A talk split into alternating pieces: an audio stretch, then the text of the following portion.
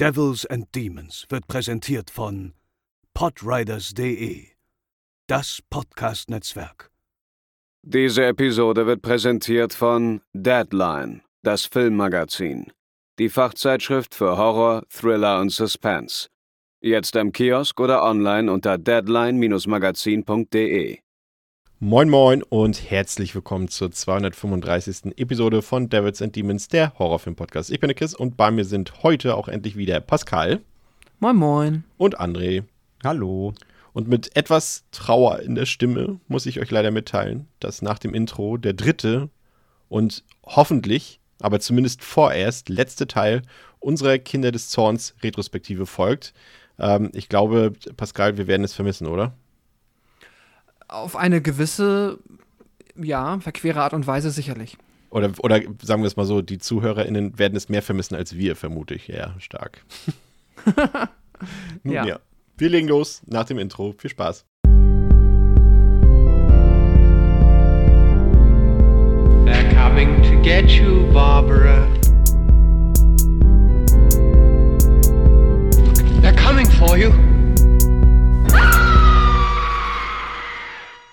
Ja, und äh, wir wollen heute auch wirklich gar keine Zeit verlieren, denn wir haben hier äh, uns vier packende, hochspannende, sehr interessante, extrem gruselige Filme herausgesucht.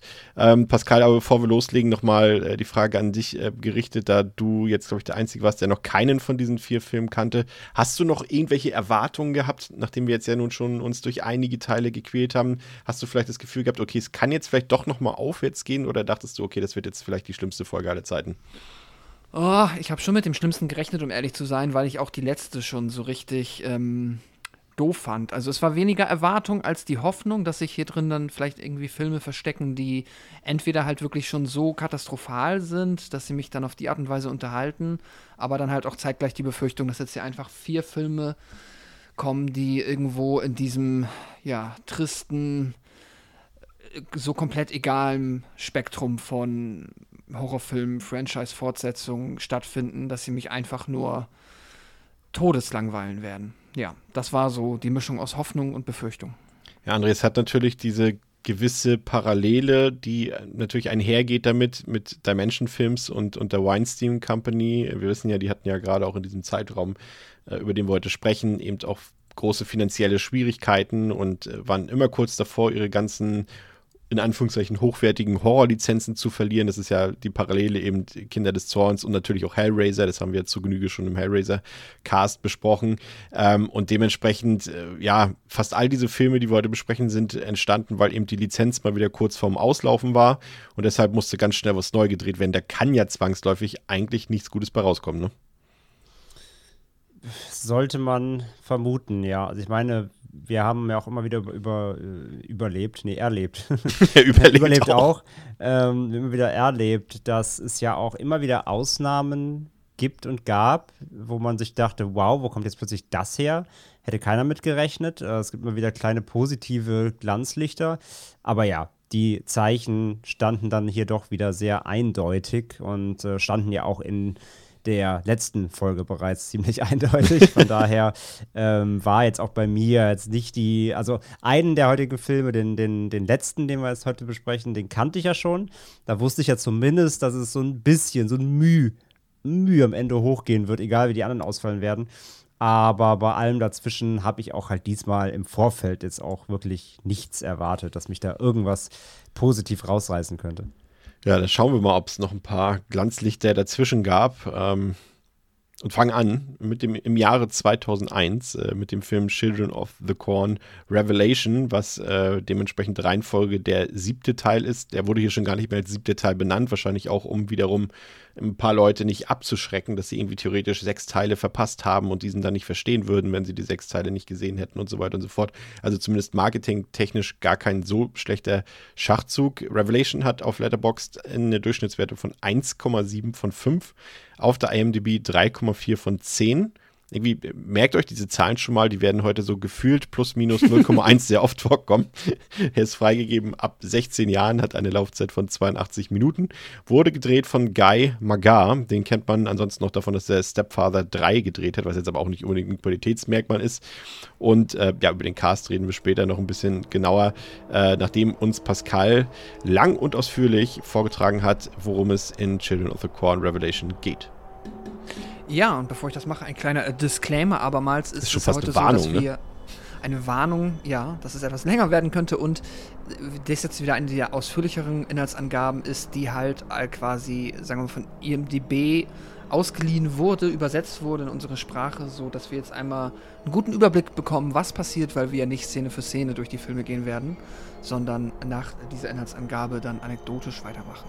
Aber ähm, fangen wir mal an.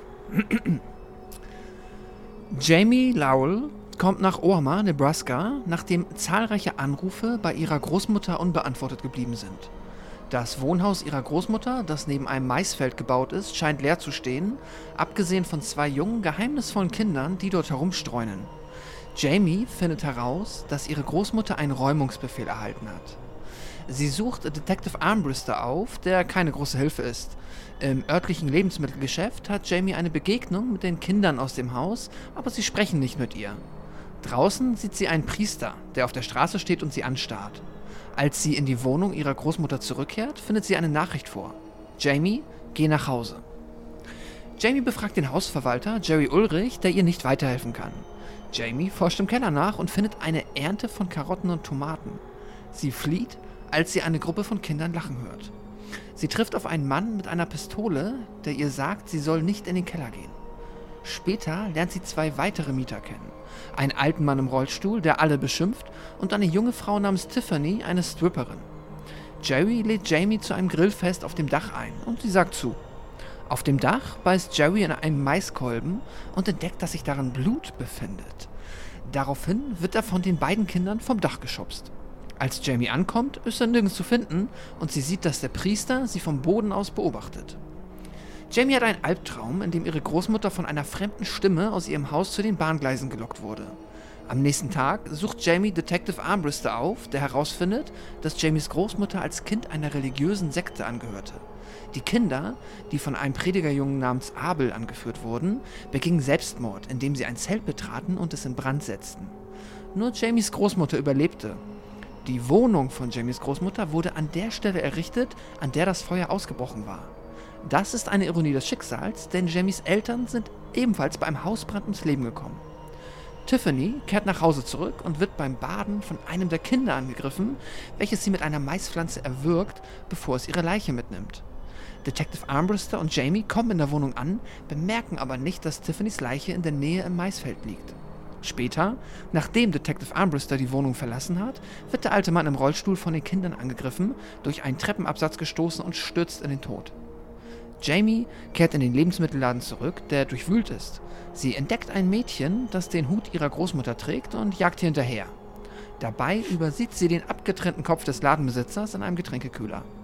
Jamie kehrt in die Wohnung zurück, wo sie auf den Mann mit der Pistole trifft. Er verrät ihr, dass alle anderen verschwunden sind und er gehen will. Als er fliehen will, halten die Kinder ihn in einem Aufzug gefangen und erschrecken ihn so sehr, dass er einen Herzinfarkt erleidet und stirbt. Die Kinder schleppen dann seine Leiche weg. Der Priester kommt und erzählt von Gatlin und dem, der hinter den Reihen wandelt, der offenbar der Teufel ist. Der Priester sagt Jamie, dass ihre Großmutter tot ist und dass sie, wenn sie nicht geht, ebenfalls getötet wird. Daraufhin geht der Priester weg. Einige der Kinder kommen und nehmen Jamie mit in den Keller, wo jetzt Maisreihen wachsen. Abel taucht auf und die Kinder nähern sich ihr. Eines der Kinder gibt sich als Jamies Großmutter zu erkennen und spricht, obwohl sie ein Kind ist, mit der Stimme einer alten Frau. Jamie flieht, aber Abel setzt seine Macht ein, um sie daran zu hindern, zu gehen. In die Enge getrieben steht Jamie Abel und den Kindern gegenüber, die sie auffordern, sich ihnen anzuschließen. Jamie willigt ein, aber es ist nur eine Ablenkung und sie versucht eine Gas verursacht eine Gasexplosion, aber Abel bleibt unversehrt. Abel benutzt Maisstängel, um Jamie zu fesseln, aber sie wird von Detective Armbruster gerettet.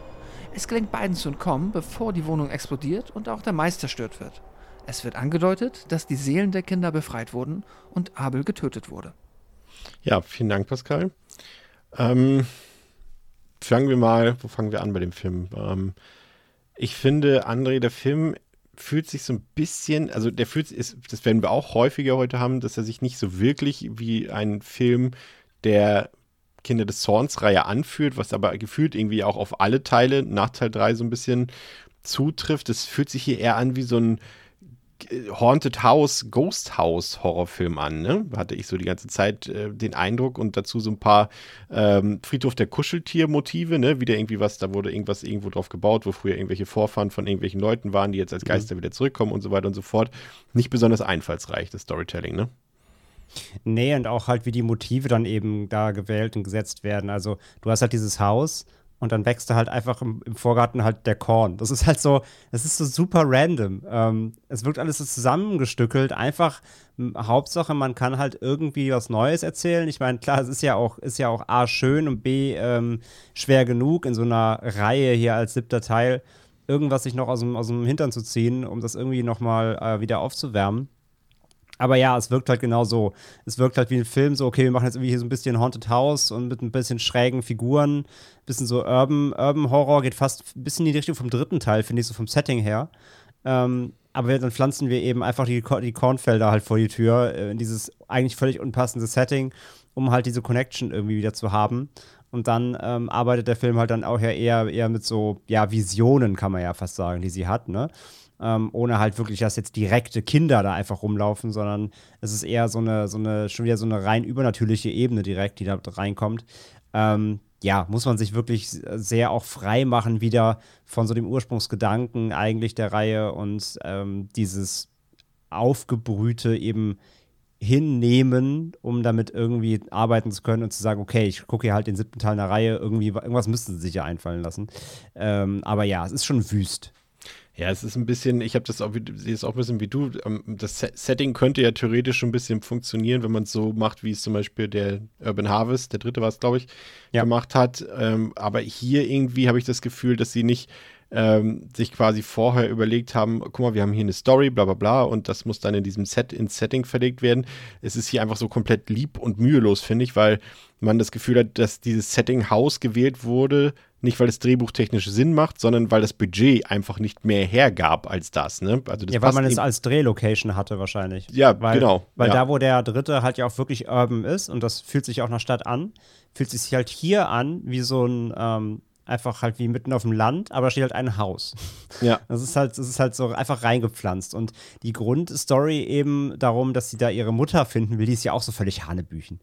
Also es ist ja auch nur so, so ein Grund, um sie da reinzukriegen, damit sie sich jetzt in diesem Apartment der Mutter, die, also wo die Mutter sich scheinbar aufgehalten hat, damit sie sich jetzt da scheinbar eben aufhält, um dann in diesem Haus eben mit den verschiedenen Charakteren und Räumen irgendwas äh, Gruseliges zu machen. Aber es ist ja auch alles nur so wie so eine Finte, ähm, damit die halt dieses Setup haben können. Ich, ich fand die, die Hauptdarstellerin, äh, Claudette Mink, fand ich ja eigentlich soweit ganz in Ordnung. Die war ganz gut, ja. Aber ähm, Pascal, das Problem ist, André hat es eben schon angedeutet, sie brauchte quasi, sie musste sozusagen erstmal dahin gedrängelt werden in dieses Haus irgendwie. Und man hat das Gefühl, dass sie so richtig gar kein Interesse daran hat, irgendwie da irgendwas aufzuklären, fand ich. Ich fand so, äh, dass der, der hinter den Reihen wandelt, irgendwie, glaube ich, noch nie so leichte Chancen hatte, einen Film in Anführungszeichen zu gewinnen wie hier ähm, hm. weil die Hauptfigur irgendwie für mich so ein bisschen durch die Szenerie schlafwandelt. Also wie gesagt, nicht die Schauspielerin an sich, sondern wirklich die Figur so. Äh, mhm. die läuft so durch die Gegend, ja, hier und da. Auch Gegenwehr, ach warum? Äh, der eine Typ da, äh, dieses Love Interest, äh, bietet ihr doch sogar noch an, ach komm, du kannst doch bei mir pennen oder irgendwie sowas. Ne? Sie bietet, er bietet ihr sogar mhm. an, du mhm. kannst weg von diesem Haus. Und sie so, ach, ach nö. Und das ist halt so, ist, weiß ich nicht. Das, aber so, so träge, wie sie, sie, sich so durch den Film bewegt, so fühlt sich halt auch der Film an, ne? Ja, ja, voll. Also, was der Film halt nicht schafft, äh, ist es einem glaubhaft zu vermitteln, dass da wirklich jemand jetzt äh, unter Hochdruck äh, dabei ist, ein, eine Verwandte oder halt die Großmutter zu finden. So, es ist mehr so, dass die Großmutter ist halt weg. So, das ist irgendwie nicht cool. Aber viel mehr, also viel mehr Ideen, als da jetzt im Haus rumzu ähm, rum zu, wie du gesagt hast, schlafwandeln und ab und zu mal den Detective nerven, ob wir denn jetzt langsam Zeit hätten, irgendwie ernst, äh, ernsthaftere Polizeirecherchen irgendwie starten zu lassen, ist halt auch nicht drin. Und deswegen fühlt sich das ja halt wirklich leider so an, als ob das einfach nur ein Vorwand wäre, dieses, ja, creepy Kinder-Geisterhaus-Setting halt irgendwie zum Einsatz zu bringen, weil du brauchst halt die Frau, die dahin muss und hm, ja, ist halt dann wirklich nur ein Vorwand und ja, dadurch, dass dann halt aber auch, das ist dann irgendwie so das Hauptproblem, auf dieser creepy Kinder-Geisterhaus-Ebene, sagen wir jetzt einfach mal diplomatisch formuliert, nichts Weltbewegendes passiert, was man jetzt irgendwie wirklich äh, als arg unterhaltsam empfinden könnte, ist es halt, wie du gesagt hast, dann, ja, der Film schlafwandelt selber dann halt auch sich einfach nur durch bis zum Finale.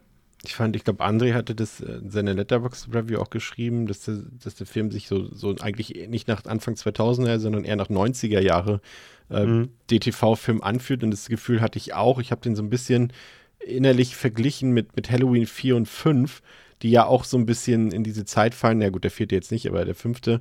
Ähm, und, und ja, wohl eigentlich auch nicht. Die sind ja Ende 80er Jahre. Aber irgendwie, irgendwie habe ich die so innerlich verglichen. Zumindest sind halt so die späteren Filme, eine Reihe und da steckt nicht besonders viel Budget drin und so weiter. Und die wirkten ja auch manchmal etwas trist und so weiter. Aber selbst die sind ja im Vergleich zu, zu Revelation hier viel belebter und unterhaltsamer. Ne? Und das, man kann das ja auch mit, auch mit wenig Budget irgendwie machen, dass da irgendwas passiert. Aber ich habe die ganze Zeit so das Gefühl, dass der Film einfach so erstaunlich leer ist. Außer so ein paar kleine Sachen, die ich irgendwie ganz nett fand.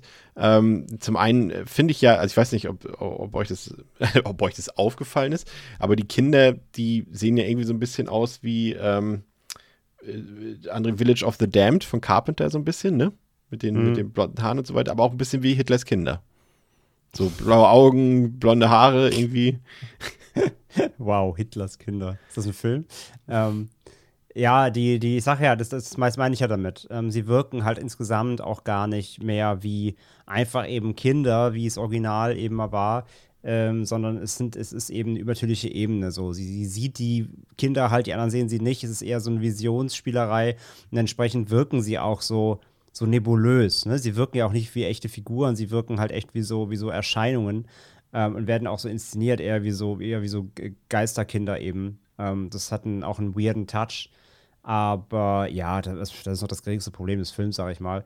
Und wie du halt sagst, der Film ist halt vor allem extrem highlightarm. Der Film ist wirklich runtergebrochen, halt leider über weite Strecken stinklangweilig. Da passiert halt wirklich nichts. Ähm, und es gibt wirklich nur ganz, ganz wenige ähm, kleine Highlights im Film ähm, oder irgendwelche Kills und selbst die sind relativ unspektakulär hier. Ähm, einmal reingeschmissen, zum Beispiel einer der großen Highlights, auch wenn eher ein bisschen, auch natürlich total campy ist, diese Badewannen-Szene, ähm, wo diese Stripperin in der Badewanne, wo, diese, also wo die Stripperin in der Badewanne liegt. Und dann kommt halt eins der Korngeisterkinder, scheint plötzlich in ihrer Badewanne und sie ist auch erstmal so, sie ist so, sie ist auch unnatürlich chill dafür, dass da plötzlich ein Kind mhm. irgendwie an. Meinst du, was willst du denn hier? Willst du nicht mal nach Hause gehen? So, geh doch mal raus. Und das Kind schmeißt halt an so ähm, Maiskörner in die Badewanne und verschwindet. Und dann äh, kommen so, ähm, auch ein bisschen wie bei Teil 3, am Ende mit dem Monster, kommen so, ja, Kornranken aus, dem, aus der Badewanne und umschlingeln sie und ertränken sie halt in der Badewanne. Ist halt ultra campy, die Szene, aber die war tatsächlich trotzdem irgendwie zumindest ein bisschen kreativ und ganz, ganz spannend. Ähm, so, aber das sind, das sind tatsächlich die Highlights des Films. Und davon hat der Film einfach nicht viele. Und dazwischen ist halt ultra viel Leerlauf. Dieses ständige, ähm, immer, dass sie, wenn die, immer wenn sie zu dem Polizisten halt fährt und mit dem rumlabert und der will dann ein bisschen helfen und natürlich auch ein bisschen flirty. Und das ist alles so dröge. Da passiert halt über weite Strecken so wenig. Oder diese Szene, wo der Polizist dann mit ihr dann in die Wohnung von ihrer Mutter geht und meint so, oh, hier ist Blut an der Wand. Und dann packt er da mit, so, mit seinem Finger so dran rum und dann leckt er so dran. Das ist auch so ein. Ich, ich hasse die, kennt ihr diese Motive immer? Das, ist, das, das, das machen Cops irgendwie in Filmen so ständig, in so schlechten Filmen. Die, die sehen irgendwie Blut, strecken einen Finger rein, lecken dran. Ja, ja klar. Mhm. Na sicher lecke ich da an diesem komischen Junkie-Haus. Aber ich kann, dir das aus, aus, ich kann dir das aus dem Büroalltag sagen. Das ist so, die Beamten, die machen das auch nur mit Papier. Die macht, lecken immer am Papier mit dem Finger. okay, das ist ein Beamtending, ja, okay. Ja, nee, kein Problem. Mache ich auch nächstes Mal und äh, hoffe ein bisschen auf Hep C im Blut, ist kein Problem. Nee, aber ist auch, dann leckt er da dran und so, ah, kann entwarnen, ist nur Schokolade. So, ah, Digga. Das sind alles so Szenen, die sind so unnötig, die sind so langweilig. Und davon hat der Film leider viel zu viele. Und das ist halt eins der größten Probleme, denn rein vom Look und rein so ein bisschen gerade im Finale, dann auch letzten 15 Minuten, so dieses Geisterbahn-Ding, wenn er das dann mal durchzieht, ist es ganz okay. Aber alles dazwischen ist halt gähnende Leere dazu zwei Sachen. Ähm, die Badewannenszene, das ist auch wieder so typisch gewesen, als ich schon gesehen habe, okay, Crystal Lowe spielt da mit, da war mir klar, dass das auch low wird, ihre, ihre Szene. Äh, die Leute, die sich erinnern können, wir hatten sie auch schon in Wrong Turn 2 zum Beispiel. Eigentlich in allen Filmen, in denen sie mitspielt, äh, ist sie nackt und deswegen war mir auch klar, dass irgendwann später auch hier die, die Hüllen fallen müssen. Und aber ihr Badewannenkill fand ich auch noch, das war durchaus okay, weil, weil das wenigstens noch witzig war, weil der Nachbar von nebenan sich ja über den Lärm beschwert hat, während sie gerade stirbt. Das fand ich irgendwie noch äh, ganz nett. Das ist ja der Rollstuhltyp, genau. Ja, aber ansonsten waren die Kills irgendwie auch so völlig random und, und auch so, also die, die, die waren auch für den Plot irgendwie gar nicht nötig, die Kills. Man merkte richtig, dass die drin waren, damit halt Kills drin sind. Ähm, aber ich muss ein bisschen widersprechen. Ich fand den Film tatsächlich ziemlich hässlich. Also ähm, für mich ist das sogar vielleicht sogar der hässlichste Film der ganzen Reihe. Ich fand, der, der war ultra schlecht ausgeleuchtet, gerade so die Szenen auch äh, im, im Indoor-Bereich, also in dem Haus dort. Äh, und, und dieser ganze Look so unfassbar trist und karg und so überhaupt nichts Attraktives war da irgendwie. Und dazu dann halt noch so Sachen wie dieses CGI-Korn, in zwei, drei Szenen, falls ihr euch erinnert, wo sie halt wirklich nicht Auch mal, schlimm, ja. wo sie halt wirklich das, das, das, äh, wie sagt man, das Wachsen der, der, wie nennt man das denn rein landwirtschaftlich, Korn, na, der Kornrein nennen wir es einfach mal, so das ist glaube ich auch nicht verkehrt, der Kornrein zeigen und das nicht irgendwie mal mit Mhm. Slow Motion irgendwie, sondern einfach mit CGI und es sieht halt wieder so aus wie aus dem 2000er Iron Maiden Video irgendwie und, und auch diese Szene mit den mit diesem CGI, da war ich mir gar nicht sicher, das sah so hässlich aus bei dem, bei der, bei der, ich weiß gar nicht mehr, war das bei der einen, bei welcher Figur das war, wo, ähm, wo das aus dem Mund rausquillt. Da wusste ich gar nicht, ob das so, Maden ja. sein soll oder ob das so Maisbrei oder sowas sein soll. Ich weiß es gar nicht bis heute, weil das so hässlich aussah. Also ich fand den Pascal nicht so schön, den Film. Ja, also erstmal, ja, rein technisch fand ich den jetzt auch grundsätzlich nicht hübsch. Ich muss sagen, am Anfang dachte ich noch, okay, ich hätte jetzt fast noch mehr Unfall erwartet, aber du kannst dann halt zum gewissen Grad auch so ein Haussetting halt, ähm, ja, nur bedingt jetzt, also so richtig versauen.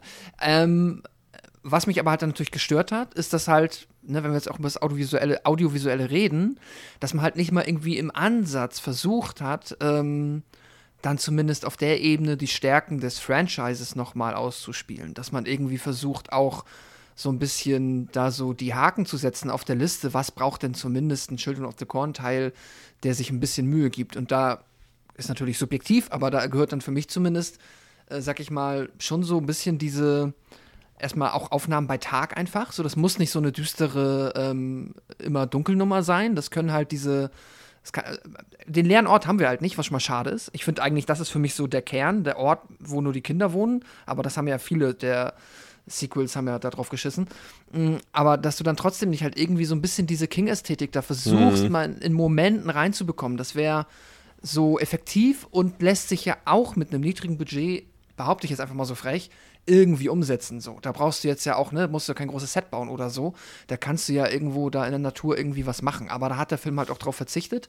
Und das finde ich dann halt schade. Deswegen hat mir ja auch der dritte ein bisschen weniger gefallen als euch zum Beispiel, weil ich finde auch, dass der so als erster schon mal komplett davon weggegangen ist, da irgendwie die Stärken auszuspielen. Und der hier, ja, schafft sie halt nicht mal im Ansatz. Und dann wirkt halt auch die ganze Maisnummer halt natürlich komplett irgendwie draufgeklebt und halt auch einfach falsch und nicht stimmig. Und dann ist halt irgendwie auch der Kill mit der Stripperin in der Badewanne zwar immer noch kreativ und irgendwie amüsant, aber halt auch nicht mehr auch nicht mehr wirklich ernst zu nehmen. Und das finde ich dann schade. Und da hätte ich mir im Audiovisuellen, finde ich, da hätte der Film auch mit dem wirklich, mit dem Mikrobudget irgendwie noch ein bisschen mehr machen können. Ja, und dann hast also eh Budget-Sache ne? du denkst oh krass, Michael Ironside spielt irgendwie mit und wie, wie lange hat er jetzt mitgespielt? André, zwei Minuten oder drei Minuten? ja, höchstens. Irgendwie, ne? Das ist auch wieder nichts. Ähm, ich fand ähm, eine Szene ganz nett, das war die in diesem, in diesem, äh, was war denn das, in diesem Geschäft dort mit dem House of the Dead, mit diesem Lightgun-Shooter. Mit dem Arcade-Shooter. Ja. Und äh, wie das äh, eine von den Hitlers Kindern ihr da direkt den, den die auch, aus der Hand genommen hat und sie dann einfach das. Spiel so den Highscore in, in zwei Sekunden knacken da. Das war noch ganz nett. Aber mein Highlight des Films, das einzige, ist wirklich dieser, dieses Kind, was dieser Terminator, dieses Terminator Endboss-Kind, diesem perfekt sitzenden Sakko am Ende. Ja. Das war mein Highlight des Films. Das fand ich, das war so, da dachte ich so, okay, das ist absolut nicht ernst zu nehmen, dieser Film. Was ist das denn bitte gewesen? Das sah auch Das überhaupt nicht gruselig gewesen, ne? aus oder so. Ja, genau, Abel, ne? Ja.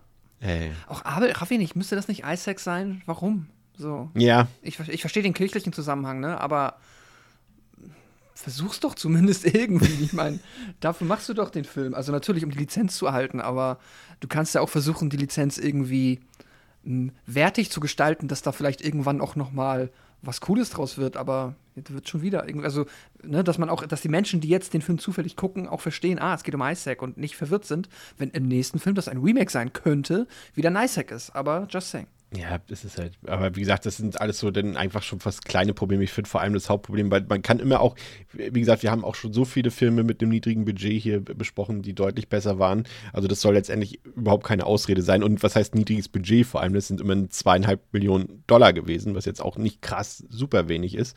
Ähm, und dafür ist der Film einfach, einfach das Hauptproblem ist einfach, dass er so unfassbar langweilig ist, André, finde ich. Ne? Das ist so richtig, richtig öde, da passiert nichts. Und, und, und das ist wieder dieser Vergleich so, ne? Und selbst ein Film wie Halloween 4 und 5, das sind wahre Entertainment-Granaten so im Vergleich dagegen. Und auch bei Hellraiser haben wir ein paar Teile. Also selbst auch hier in der Reihe, ne? Auch Filme, die jetzt nicht so viel, kommen wir später zum Beispiel noch darauf zu sprechen, auf Runaway, die aus weniger Budget noch viel mehr rausholen, ne? Weil sie einfach wenigstens versuchen, irgendwas Sinnvolles zu präsentieren. Aber das hier ist ja einfach nur quasi wirklich diese Cash-Cow, ne?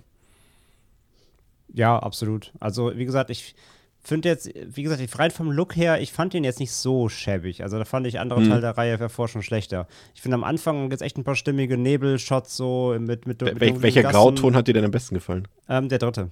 Und ähm, auf, dem, auf dem Dach irgendwie, da gab es auch einen netten Shot.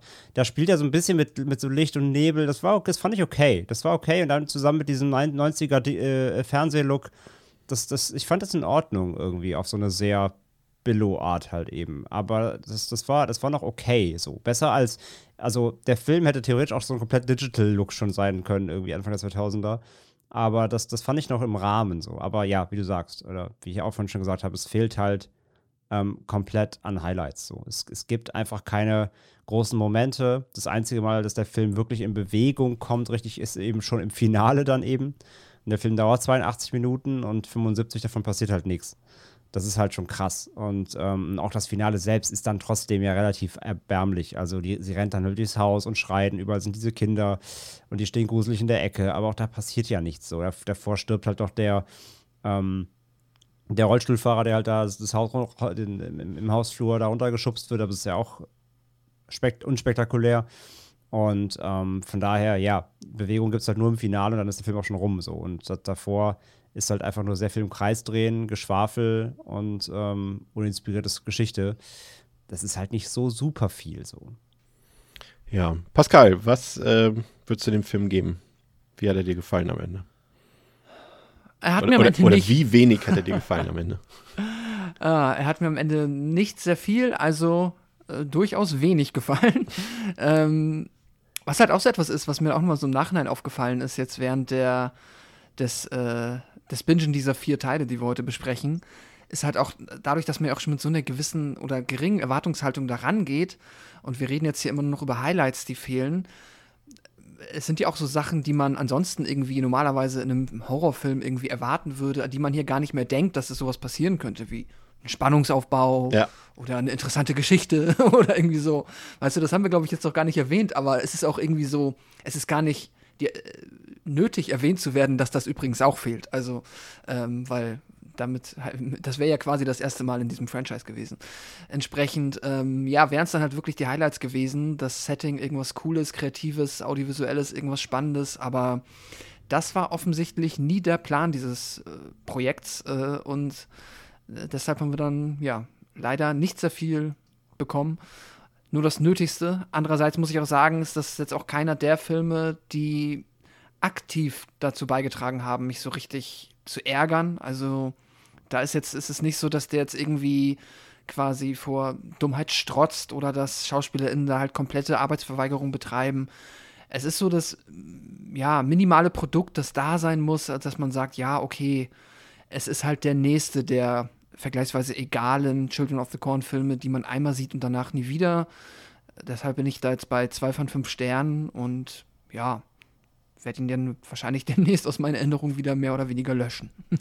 Aber es ist, ein, ist tatsächlich ein guter Punkt. Äh, Wie du schon sagst, man vergisst wirklich beim Gucken irgendwie so, dass, dass diese Filme halt nicht mal so das Mindestmaß an, an Horrorfilm irgendwie erfüllen zum Teil. Ne? Das ist halt wirklich so, umso mehr man davon guckt, desto, desto niedriger werden die Erwartungen irgendwie. Es ist schon gehe ich auch so. Ich bin, bin ein bisschen kritischer noch, also zwei von fünf, das ist schon, da ist er doch noch ein ganzes Stückchen bei mir entfernt und zwar einen halben Punkt.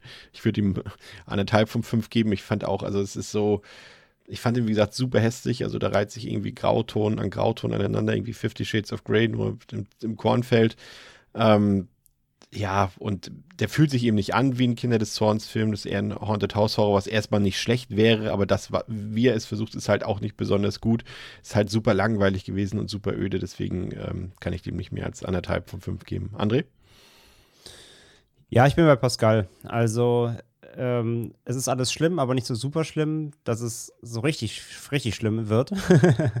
Für mich hat er noch so am, am Bare funktioniert. Also, ich sag ja, ich fand die Atmosphäre okay. Ich fand die Hauptdarstellerin, ähm, die Claudette Mink, ähm, fand ich ganz gut. Ja. Ähm, ähm, und genau auch eben, wie, wie Pascal sagt, es wurde halt, es gibt keine komplette Arbeitsverweigerung. Es ist nicht so, dass du den Film halt wirklich permanent mit der Hand an der Stirn guckst und denkst dir, holy shit, was habt ihr denn da gemacht? So. Das gibt es manchmal, aber nicht die ganze Zeit. Und, ähm, und dafür, dass wir eben einen siebten Teil haben und auch bedenken, was alles schon davor lag, äh, und dass wir auch Teil 6 hatten davor als letztes, ähm, muss ich sagen, dass er mir dann eben mit so kleinen Momenten eben wieder Badewanne, auch wenn sie albern sind. Ähm, und halt am Ende das Finale, so mit dem, mit dem Geisterhaus und ein bisschen hier und ein bisschen da. Ähm, haben sie mich, hat er mich so auf einem, auf einem ganz, ganz, ganz grundlegenden ähm, Fuß so noch halb unterhalten, sodass ich ihn nicht komplett in der Luft zerreißen möchte. Der Film ist auf jeden Fall nicht gut. Der Film ist wirklich stinklangweilig und highlightarm. Aber ja, für den siebten Children of the Corn Film war ich noch so, war ich noch gerade so bei Laune gehalten. Ich habe ja, ich habe ja auch im Letterbox geschrieben, so, mein Fazit ist so zu spät und zu wenig. Und das ist genau das. Also hätte er vorher mal Tempo aufgenommen, hätte er sich nicht alles fürs Finale nur aufgespart, dann hätte es noch sogar vielleicht sogar noch ein bisschen besser funktionieren können, vielleicht sogar. Aber es kommt halt alles viel zu spät und es kommt dann auch zu wenig und trotz, trotz äh, allem bleiben auch da noch die Highlights aus. Es gibt keine, irgendwie keine geilen Effekte, keinen guten Gore, keine guten Schocks oder irgendwas. Es ist dann einfach wirklich nur so auf der, auf der Ebene, ähm, okay, das ist noch irgendwo ein Film zu verordnen. Deswegen bin ich auch noch gerade so bei gnädigen 2 von 5. Ich wittere da schon wieder eine Wortschöpfung von dir, die sich durchsetzen wird, nämlich halb unterhaltsam. Wie war der Film? Halb unterhaltsam, das finde ich gut. Halb unterhaltsam. Ja. Drei Viertel unterhaltsam. Qualitätsmerkmal. 2009 gab es dann theoretisch Grund zur Hoffnung, denn ähm, es kam ein neuer Kinder des Zorns Film äh, heraus ähm, und es sollte eine Neuadaption sein, also in dem Sinne nicht mal wirklich ein Remake, sondern einfach eine neue Adaption der Kurzgeschichte von Stephen King und zwar nicht aus der Feder von Dimension Films, sondern bis jetzt ist wie gesagt die Hoffnung groß. Jetzt mit dem nächsten Wort Sci-Fi Channel, ähm, begrabe ich sie gleich wieder. Ähm, wer den Sci-Fi Channel kennt, weiß, dass da auch nicht gerade Qualität jetzt an, an oberster Stelle steht. Aber man will der ganzen Sache ja auf jeden Fall mal eine Chance geben und deswegen hat man satte 2 Millionen US-Dollar investiert, um äh, natürlich einen TV-Film zu drehen damit. Ähm, der hat auf Letterboxd immerhin, und das ist ja schon mal eine Steigerung, eine 1,8 von 5 und auf der IMDb eine 3,8 von 10, ist freigegeben ab 16 Jahren, läuft 92 Minuten und wurde gedreht von Donald P. Borges, den äh, kennt man vor allem als Produzenten, aber der hat auch Grave Secrets gedreht, der hier immer noch ungeguckt bei mir im Schrank liegt. Ähm, Stephen King war angeblich an dem Skript beteiligt. Und ähm, das äh, werden wir gleich überprüfen, ob man da ein bisschen mehr Ähnlichkeiten mit seiner Kurzgeschichte, die Pascal ja damals äh, gelesen hat, wenn ich mich richtig erinnere, erkennen kann. Aber bevor wir das tun, Pascal, it's your turn. Gib uns eine weitere langweilige Inhaltsangabe. Sehr gerne. 1963 leidet die Stadt Gatlin, Nebraska, unter einer schweren Dürre. In einem Zelt behauptet ein Predigerjunge, dass ein kananitischer Gott aus dem Alten Testament, den er Er, der hinter den Reihen wandelt, nennt, in seinen Träumen zu ihm gesprochen hat. Er erzählt den anderen Kindern, dass die sündigen Erwachsenen der Grund für die Dürre sind, was sie dazu veranlasst, alle über 19 in der Stadt zu töten. Daraufhin gründen sie einen Todeskult mit der obersten Regel, dass man dem Gott des Kults geopfert werden muss, wenn man das 19. Lebensjahr erreicht hat. Zwölf Jahre später fährt ein sich zankendes Paar, der Vietnam-Veteran Bird und seine Frau Vicky, in die Nähe von Gatlin, um ihre zweiten Flitterwochen zu planen. Ein Junge namens Joseph stolpert aus dem Maisfeld am Straßenrand vor ihr Auto. Nachdem sie Joseph überfahren haben, stellt Bert fest, dass dem Jungen die Kehle durchgeschnitten wurde. Bert packt die Leiche ein und legt sie in den Kofferraum, während er Vicky bittet, auf ihn zu warten und während er sich noch umschaut. Im Maisfeld findet Bert den blutverschmierten Koffer von Joseph. Er und Vicky fahren los, um Hilfe zu suchen, ohne zu merken, dass sie von Isaac, dem neunjährigen derzeitigen Sektenführer, und dem 18-jährigen Malachi beobachtet werden. Bert und Vicky erreichen eine verlassene Tankstelle, nachdem sie eine Gruppe von Kindern gehört haben, die über das Radio eine evangelische Predigt halten. Da die Telefone nicht funktionieren, beschließt Bert nach Gatlin zu fahren. Während Bert fährt, findet Vicky ein Amulett im Koffer, das sie für eine heidnische Kreation hält. Währenddessen erzählt Isaac den anderen in den Maisfeldern von Bert und Vicky und dass sie wie der blaue Mann getötet werden müssen, um ihn, der hinter den Reihen wandelt, zu besänftigen, der verlangt hat, dass Joseph für seinen Fluchtversuch getötet wird. Als Bert und Vicky die Stadt erreichen, finden sie die scheinbar verlassen vor, denn auf einem Kalender in einer Bar steht immer noch 1963. Bert stößt auf eine Kirche mit einer Predigtafel, die auf die letzte Woche datiert ist, und geht hinein, um nachzuforschen, obwohl Vicky ihn bittet, den Ort zu verlassen. In der Kirche findet Bert verschiedene okkulte Zeichnungen, eine größere Version des Schmuckstücks in Josephs Koffer und ein Buch, in dem die Geburtstage der Einwohner der Stadt aufgelistet sind. Während Bert das Buch liest, wird Vicky von Malachi und mehreren anderen Jungen umzingelt und angegriffen. Es gelingt ihr, einen von ihnen mit Berts Schrotflinte zu töten, bevor Malachi sie niedersticht.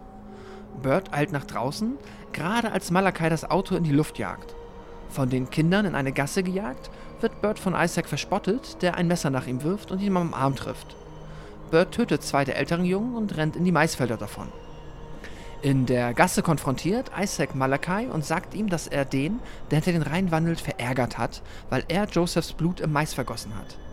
Isaac stellt Malachais Glauben in Frage und lässt ihn beten, bevor sie sich mit ihren Anhängern versammeln, denn sie sagen, dass sie Bert auf der Lichtung opfern müssen, auf der die Leiche des blauen Mannes liegt. Malachi und die anderen Kinder beginnen, Bert durch den Mais zu jagen. Malachi erfährt von Nahum, einem der jüngeren Jungen, dass er eine Vision von demjenigen hatte, der hinter den Reihen wandelt, was Malachi zu der Überzeugung bringt, dass Nahum der neue Prophet nach Isaac sein wird. Malachi erwähnt, dass sie die Suche vor Einbruch der Dunkelheit beenden müssen, da dies die Zeit von er, der hinter den Reihen wandelt, ist. Bird hat Rückblenden nach Vietnam und tötet mehrere der Kinder, darunter auch Nahum. Bei Einbruch der Dunkelheit geben die Anbeter die Suche auf und kehren in die Stadt zurück. Die Frauen haben ein Festmahl vorbereitet und sie scheinen besorgt darüber zu sein, dass Bird nicht gefasst wurde. Später am Abend hält Isaac in der Kirche eine Predigt, die auf dem Grundsatz Seid fruchtbar und mehret euch basiert und verkündet, dass die Zeit der Befruchtung gekommen ist.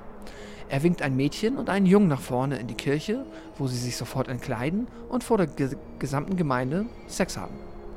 Bird, verloren und wahnhaft, reasonable. Bird, verloren und wahnhaft, hat Visionen von all jenen, die er getötet hat und beginnt ziellos umherzuwandern, auf der Suche nach der Straße, während die Pflanzenwelt ihn angreift. Er findet die Lichtung und entdeckt Vicky, die zu einer Vogelscheuche gemacht wurde.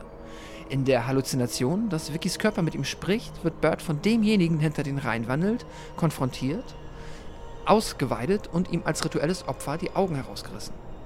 Am nächsten Tag erzählt Isaac den Kindern, dass er, der hinter den Reihen wandelt, unzufrieden ist mit ihrer Unfähigkeit, Bert zu töten, den er selbst entsorgen musste, wie den blauen Mann.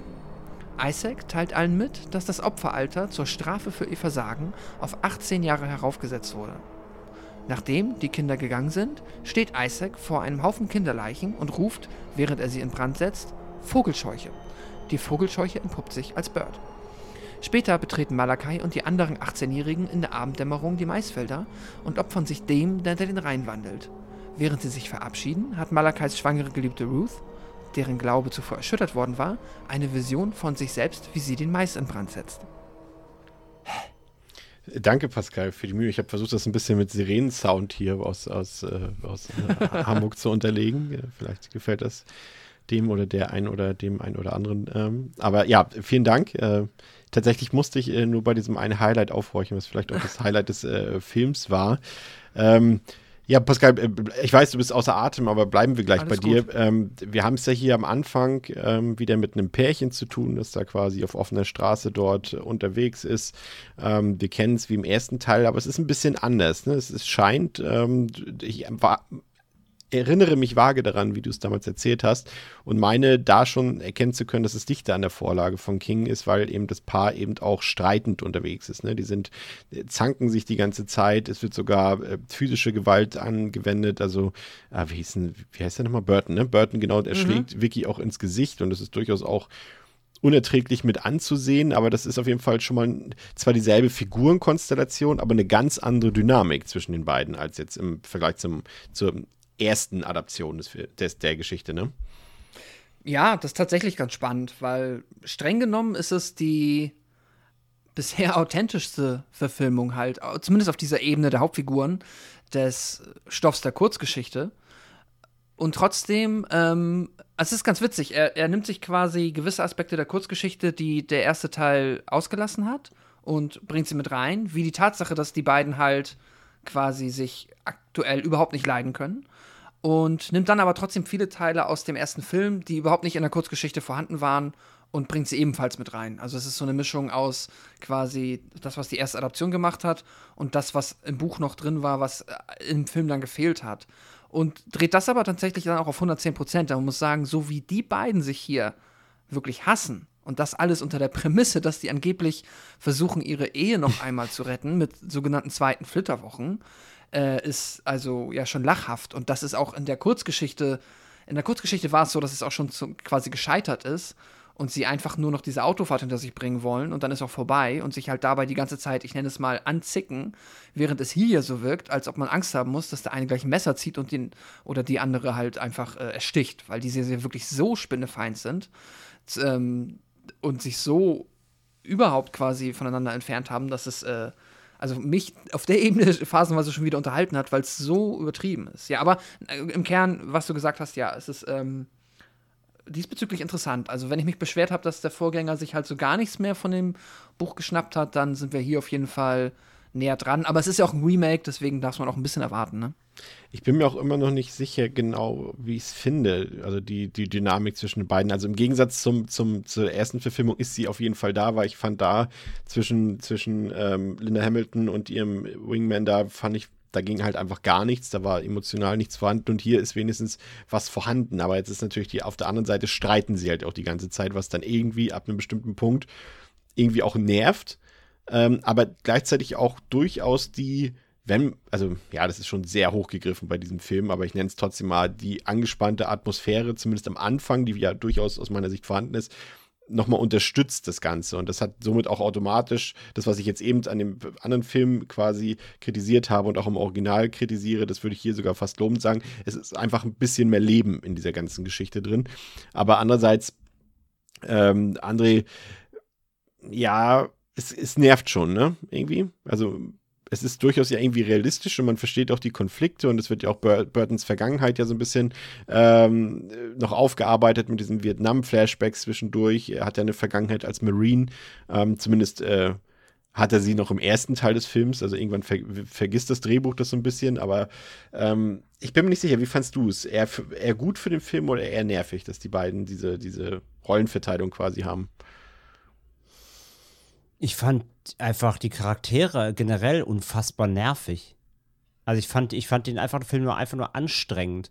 Gerade der ganze Anfang, ja, dass da so ein Konfliktpotenzial da ist und dass es halt dann vielleicht auch näher am, am, ähm, am Text ist, irgendwie, also an der, an der King-Adaption, an King, äh, am Original King-Text, ähm, okay. Aber wie Pascal ja schon sagt, ist es ja scheinbar auch nochmal irgendwie auf 180 gedreht übertrieben worden. Und ich finde es einfach nur anstrengend. Ich fand den ganzen Auftakt äh, richtig nervig, ähm, wenn halt dann das Kind angefahren wird und äh, er ist halt da am Boden und guckt das Kind an und ist halt voll so, wow, was geht hier ab? Und seine, ähm, und die Frau halt dann so äh, nach dem Motto, du gehst in den Knast, du gehst in den Knast. So, so, Du hast ihn überfahren! Du! Genau, ich, ich war das nicht, du hast überfahren, du gehst in den Knast und so und die ganze Zeit nur Geblöke und ja, genau, also ähm, es hat wirklich das Gefühl, ich habe wirklich das Gefühl gehabt, er steigt gleich auf ins Auto und überfährt sie auch noch so. Das, das war die Stimmung die ganze Zeit. Also ich fand den Film generell sehr stressig, aber nicht positiv, sondern wirklich einfach nervig stressig. Ähm, dazu fand ich halt auch, dass der, dass er eben nicht gut gespielt war, ähm, weil es eben so Overacting-lastig ist. Ähm, Gerade die beiden, aber auch bei den Kindern sind fast nur Totalausfälle dabei. Ähm, Das klingt hart. ich fand es schon. Also ich fand die alle ganz furchtbar. Ich meine einfach so, so Kinder, ja, so, ja, alles Totalausfälle. Du Das siehst halt teilweise, wenn die da in irgendwelchen äh, Crowds so stehen, irgendwelchen Horden, dass die dann teilweise irgendwie so noch auf den Boden gucken und nicht wissen, wo sie hingucken sollen. Oder da hat, glaube ich, in der hinteren Reihe auch mal einer wie gelacht oder so. Also du siehst auch kompl so komplett daneben gespielt einfach. Ähm, und, und also ich habe ich hab zu dem Film wirklich von Anfang an keinen Zugang gefunden, weil er mich einfach nur abgefuckt hat die ganze Zeit. Aber es, äh, wa- was ich dem Film so ein bisschen anrechnen will, ist, dass er auch da, das ist vielleicht auch noch wieder noch ein großer Unterschied zum, zum ersten Teil. Zum einen fand ich die, ja, also es läuft letztlich auf denselben Punkt hinaus, den du gerade gesagt hast. Also ich fand die Kinder bis auf den Anführer weniger überzeichnet und letztendlich auch ein bisschen realistischer als in den anderen Filmen. Aber dadurch, und das ist jetzt der Punkt, an dem wir uns wahrscheinlich treffen, dadurch auch viel langweiliger in ihrer Ausstrahlung sozusagen. Und dann kommt eben noch dazu, dass du quasi jetzt zwar auch wieder den Handlanger hast, aber du hast quasi keine Revoluzer im Kult. Also es kommt innerhalb dieses Sektenkults, Kinderkults quasi nicht zu Reibereien in dem Sinne, wie wir es in den anderen Filmen und vor allem Naja, schon, aber anders. ja, ja, wow. Okay. ähm, aber, aber jetzt in der, in der, in der Hierarchie dort sozusagen. Ja. Und das Nee, ist nee, ja dann absolut. schon ein krasser Unterschied, äh, Pascal, zum, zum ersten Film. Ja, also die Kinder sind halt dann. Ich bin auch bei André, was die unsere Hauptfiguren angeht. Ich finde es auch, das ist Stress, was ausgelöst wird, aber halt kein positiver. Und die Kinder sind halt leider wirklich ein Ärgernis. Wir haben ja noch, ich, jeder Film bisher, der irgendwie noch, also der hat sich dann halt auf die Originalkinder berufen hat und halt einen Isaac und oder einen Malachi mit drin haben wollte, hat sich ja zu einem gewissen Grad Mühe gegeben, dann auch irgendwo dafür Schauspieler zu finden, die halt eine gewisse Art und einen gewissen Creep haben. Ne? So Isaac war ja immer, während uns im ersten natürlich klar, da ist das ja noch mit das Beste am Film wahrscheinlich einfach. Ich habe leider gerade seinen Namen vergessen, aber ähm, er ist ja wirklich einfach gut da drin, einen, ähm, einen gruseligen Jungen zu spielen. Dann auch im zweiten und dritten, man hat immer erkannt, okay, das ist jetzt halt, ne, wir haben uns nicht einfach irgendein Kind genommen, sondern haben immer versucht, da halt jemanden zu finden, der das so ein bisschen die Ausstrahlung hat. Ähm, das hat mal besser oder mal schlechter geklappt, aber hier wirkt es ja wirklich so, als hättest du dir einfach irgendeinen Achtjährigen genommen, der mal irgendwie aus der Theater AG, die ihn da entführt hat, weil er offensichtlich diese langen Texte vortragen kann, was auch so das Einzige ist, wo man sagen muss, okay, cool, weil er, er wirkt halt auch nochmal, also ich finde, er wirkt nochmal wesentlich jünger als jede Isaac-Inkarnation bisher. Und ich weiß nicht, ob ihr ihn auf Deutsch gesehen habt, ich habe ihn jetzt auf Englisch gesehen und er ist halt, er ist so jung, wie quasi ein Erst- oder Zweitklässler, der halt nicht mal, er, er redet das, aber du hörst, wie er noch dieses kindliche Nuscheln hat, weil er noch versteht nicht so gar nicht, was richtig er da sagt. ausdrücken. Ja. Genau, ja, er kann es gar nicht so richtig ausdrücken und er verschluckt immer noch so die Wörter zwischendrin. Und es ist so weit weg von dem, was man diese Figur Isaac irgendwie dann zumindest den einen oder anderen Film interessant gemacht hat, dass du halt echt denkst, das kann doch nicht sein. Du hast einfach den unspektakulärsten, also ich will jetzt den Schauspieler nicht wissen, das war einfach nur irgendein Kind, das kann da nichts für. Das hat wahrscheinlich auch das Beste getan, was es konnte, so. Alles gut. Nix. Da aber die, ja, aber die Produzenten dieses Films haben einfach komplett verkackt, da irgendjemanden zu casten, der den Film irgendwie das verleiht, was er bräuchte, halt dann. Das ist halt der belangloseste und traurigste Antagonist, den ich je gesehen habe. Das ist richtig ich muss, sad. Ich musste auch, Und als du deinen ja. Text vorgelesen hast, eben, ich musste bei dieser Szene, das hatte ich dir auch schon im Vorfeld geschrieben, äh, mit dem Messer vom Dach werfen, da bin ich gestorben. Da habe ich wirklich gedacht, Mhm. Ja. wollt ihr mich komplett verarschen? Es ist, ja, es ist, also der Junge ist so richtig. Nee. Als nächstes, hier das, das Kind, wir hatten es ja heute schon, ähm, äh, Friedhof der Kuscheltiere. Der kleine Junge, der könnte als nächstes dann quasi äh, so in der Form, das wäre dann der nächste Isaac. Und danach ist es einfach ein Baby, keine Ahnung. ähm, ja, nee, es hat nicht funktioniert. Ja, auch mit den, mit den Vietnam-Flashbacks nochmal gerade. Das hat mich auch nachher so abgefuckt, mit der, wo, wo er dann in diesem Kornfeld rumkriecht und plötzlich liegen halt so Soldaten rum. Das hat so ein bisschen was von so einem, äh, von einer Parodie auf Jacob's Ladder gehabt irgendwie. Ähm, das fand ich auch irgendwie völlig, völlig banal auch eingesetzt dann einfach. Ich würde ja fast weitergehen und sagen, dass es schon fast eine, eine Rambo-Parodie ist, weil er sich am Ende irgendwie auch so verhält, so ein bisschen. Der Burton. Ja. Bird. Ja. Ich, ich, ich fand den Anfang gar nicht so schlecht. Also ich fand den, den Anfang auch so, wie sie die, die, die wie der, also der, der, der hat so ein bisschen so dieses Thema Kinder des Zorns und es sterben ja erstaunlich wenig Kinder eigentlich in dieser ganzen Kinder des Zorns-Reihe und der Film traut sich da schon mal ein bisschen mehr und, und er, äh, er erschießt ja auch das eine Kind zwischendurch und hier auch wie das Kind dort überfahren, blutig auf dem Boden liegt und, und richtig förmlich klebt auf der Straße schon fast äh, Mhm. und, und, und die Kehle durchgeschnitten war und so weiter. Der geht zumindest schon mal einen Schritt weiter, was so Horror angeht. Also das ist das ist zumindest dort mal, da sage ich mal, eine, es ist ja schon eine Grenze, ne? Die haben wir auch schon öfter, öfter hier thematisiert im Podcast, wenn Kinder eben sterben oder, oder getötet werden, vor allem in Filmen. Das äh, trauen sich jetzt auch nicht so viele Filme und der macht es dann doch. Ansonsten ist der natürlich horrormäßig eher wieder na, typisch nach dem Einmal-Eins ähm, ausgerichtet. Aber er hat schon so ein paar weirde Szenen. Ich fand zum Beispiel die Szene, als Vicky da quasi ähm, in, dem, in, dem, in dem Auto quasi sitzt, während äh, Burton da irgendwie Hilfe holen wollte oder was auch immer. Und die ganzen Kids versammeln sich ums Auto und schlagen das, äh, das Auto zu Brei und später ja auch Vicky und, und äh, lassen es dann auch noch explodieren. Ich finde, das war so mit, äh, war eigentlich eine, ja, stark wäre jetzt wieder übertrieben, aber ich fand, das war eigentlich eine ganz gute Sequenz. Die hat mir echt gut gefallen. Die war dann auch mal spannend und war auch relativ drastisch, fand ich so. Äh, nicht unbedingt grafisch vielleicht, aber es war schon durchaus, also hat, gehörte zu den besseren Szenen dieses Franchises, fand ich, Pascal.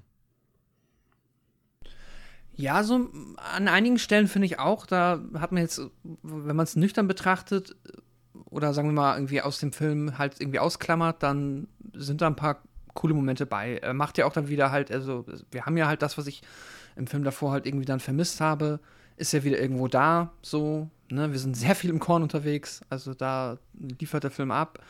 ähm, es gibt auch viel, also es sind, ne, also man kann über die Kinderdarsteller dann ja äh, quasi enttäuscht sein, wie man möchte. Es sind aber tatsächlich eine Menge. Auch das ist ja schon mal irgendwie ein Aufwand, der betrieben wurde. Mhm. So. Ist bestimmt auch nicht so einfach, da irgendwie mit 50 Kinderstatisten und Statistinnen irgendwie äh, am Set rumzutüdeln. Das ist äh, sicherlich Stress. Also da wurde zumindest ne, offensichtlich Aufwand betrieben und ein paar coole Visuals sind dann irgendwie hier und da mal drin versteckt, wobei er auch dann, finde ich, wieder doch von der, es ist definitiv so diese 2009er äh, Nullerjahre Billo-Optik halt mit dem krassen, ähm, krassen Color Grading und äh, dieser leichten Weichzeichner-Optik, die ist halt auch dabei. So, das wirst du halt leider auch nicht los. Ähm, Aber da, da würde ich mal kurz ein bisschen intervenieren, weil ich finde, das haben wir ja damals auch mal angesprochen beim ersten Teil, ne? Gerade auch im Vergleich äh, zu der, Kur zu der Kurzgeschichte von King, die Ja. uns ja diese, diese, so ein bisschen diese schwüle Atmosphäre versprochen hat, die ja der erste Film so gar nicht halten konnte oder auch nur angedeutet hat. Und ich finde, das macht der Film hier wiederum besser. Also ich habe Ja. schon das Gefühl, dass die so ein bisschen auch sich streiten und das noch gefördert wird, weil es so warm ist. Natürlich ist es ein, ein billiger Filter, ganz klar. Das ist wieder der typische Hollywood-Mexiko-Filter, wenn man so will. Ähm, Ja. aber, aber ich fand das doch eigentlich optisch, wie gesagt, auf, im Rahmen dieses Budgets, ne, also später hat er auch unfassbar hässliche Effekte noch zum Teil und so weiter, aber zumindest das, was er versucht, ist für mich so, wie das Original hätte schon sein müssen. Ja, also das kann man, da, da bin ich dabei. Also äh, er schafft es authentischer, einem zu vermitteln, dass die Geschichte, also dass der Film dort spielt, wo die Geschichte spielen möchte. Ja. Das hat ja der erste, auch wenn ich finde, dass er trotzdem die schöneren Bilder hatte, einfach von der Natur, von den Landschaftsaufnahmen und ein bisschen filmiger aussah, also einfach schöner. Hatte der halt ja so gewirkt, als ob er jetzt irgendwie da äh, eher in Neuengland irgendwo da im Nordosten der USA spielen würde und nicht halt irgendwo ähm, da im Bible Belt, äh, wo es halt dauernd heiß und schwül ist. Das schafft der Film, aber wie du gesagt hast, er schafft es halt äh, über den, ähm, ja, den äh, Mexiko-Filter. Ja, ähm, die Sexszene, André, als ob sie Ari Aster äh, in seiner Studienzeit gedreht hätte. Ja, ist die klare Vorlage. Mit verbundenen. Augen. Ja. Äh, ja, was, was war das denn? Das war ja völlig wirr. Aber es hat dich Ähm, doch mal rausgerissen. Das war doch mal wieder was, wo du dachtest, oh, also das war, kam ja unerwartet, ne? Also das macht der Film ja schon durchaus, dass diese Szene war Das- zum Beispiel unerwartet kam, auch, ja, es kam unerwartet, aber es kam, es kam auch gleichzeitig so, was the fuck, Leute. Ähm, ja, das ist so, ich, ich weiß nicht, was ich davon halte. Ich, ich bin unentschlossen, was ich davon halten soll. Ähm, irgendwie ist sie ein Tabubruch, andererseits ist sie auch, ist es auch aber keiner. Ähm, wer treibt's da mit wem? Fass das doch nochmal kurz zusammen. Äh, ja, hier, äh, sag schon. Ähm, ach, wie heißt du denn? Pascal hat's doch vorhin vor. Ja, Namen brauchen wir nicht. Warum, warum ist es ein Tabubruch? Ja, weil es Minderjährige sind. Oder? Ja. Nee, sind es gar nicht, sind 18-Jährige, ne? Ja, ich glaube, das sind die, die, ja, ja, die, die, die aber bald raus müssen, sozusagen, ne? Ja, eben, deswegen sage ich ja, wie hieß sie, Ruth oder so? Ähm, Roof hieß sie doch im Runaway, ne? Oder hieß sie auch hier auch Roof? Weiß ich gerade gar nicht. Äh, ich weiß gar nicht, ob die hier nah. Doch, das müsste Ruth gewesen sein, die ähm, Malakas Schwangere geliebt. Ah ja. Okay. Aber genau. es ist ja nicht Malakai gewesen. I don't know. Nee, aber das war, glaube ich, sie trotzdem, oder? Ich nee, meine, weil sie ist ja am Ende schwanger von Malakai, wie auch Ach im so. ersten Film. Ja, da waren es halt zwei random ja. Bums, Bumskinder halt. Ähm, äh, also äh, ich, ich fand es halt dann weird, dass es halt so explizit war. Also du siehst halt ja auch Full, Full Frontal, ja nicht Full Frontal, aber du siehst halt irgendwie, äh, du siehst die Brüste und so, du siehst relativ viel, so ein bisschen soft, softmäßig. Und dann hast du halt diese, halt diese weirden Umschnitte, wie halt einfach die besagten 50 Kinder stehen, die natürlich offen, offensichtlich nicht im selben Raum sind, sondern es ist einfach halt gegengeschnitten, die es halt beobachten sollen. Und du siehst halt auch hier wieder, dass diese Kinder offensichtlich nicht gerade Leute beim Sex zugucken. In die Reaktion, ich weiß nicht, was die eben halt wirklich gezeigt haben, das wäre mal was, was ich halt wirklich gerne wissen würde. Auf was haben die da geguckt währenddessen? Ähm, weil die Reaktionen sind so völlig, völlig random. Das eine Kind irgendwie lacht mal so ein bisschen oder das andere schmeißt irgendwie so ein, so ein Korn rüber oder keine Ahnung. Die gucken halt alle so, als ob die gerade irgendwie Lindenstraße gucken oder so. Es ist halt, die gucken auf jeden Fall nicht gerade Leute beim Sex zu. Safe nicht. Das ist auch gut so, aber das Dabei hätten sie gemäß des, des Credos des Films eigentlich Popcorn essen müssen beim Zuschauen. Ja, das, das wäre witzig gewesen zumindest, ja. Aber ey, das macht es halt noch weirder und noch dümmer einfach gleichzeitig auch wieder. Also, es ist irgendwie ein Tabubruch, oder es ist ein versuchter Tabubruch, aber er wirkt nicht wie einer, sonst wirkt einfach so völlig, völlig aus dem Kontext gerissen. Äh, ja, okay, das soll, die Szene ist dafür da, um zu zeigen, die äh, schlafen halt miteinander, um halt mehr Kinder zu zeugen, weil dann müssen ja wieder welche äh, hinter die Reihen und sterben. Und die brauchen ja neue Kinder. Ja, habe ich verstanden. Ähm, warum die anderen 50, zu, 50 zugucken müssen, habe ich nicht verstanden. Und ja, wie gesagt, es, es, ist einfach, es ist einfach seltsam und eine seltsame Entscheidung. Gleichzeitig, wie gesagt, dass du halt dann auch die, ähm, äh, die, die an die beiden, ja, 18-Jährigen ähm, dann aber auch so explizit irgendwie dann siehst, es ist irgendwie, es ist irgendwie weird. Es ist eine sehr weirde Entscheidung, ja, diese Szene. Es fühlt sich trotzdem so an, als hätten, als würden die da Kindersex oder sowas zeigen. Ich fand das auch ein bisschen absurd, nur weil sie dann sagen, ja, okay, die sind 18 oder so, ne, wirkte das durch die zuschauenden Kinder irgendwie schon ein bisschen genau. merkwürdig. Weil da Film sich auch so du hast halt, das meine ich ja, du hast halt, du hast halt explicit Nudity. Ja. Ähm, und dann Umschnitt halt auf so Fünfjährige. Das war halt so, mh.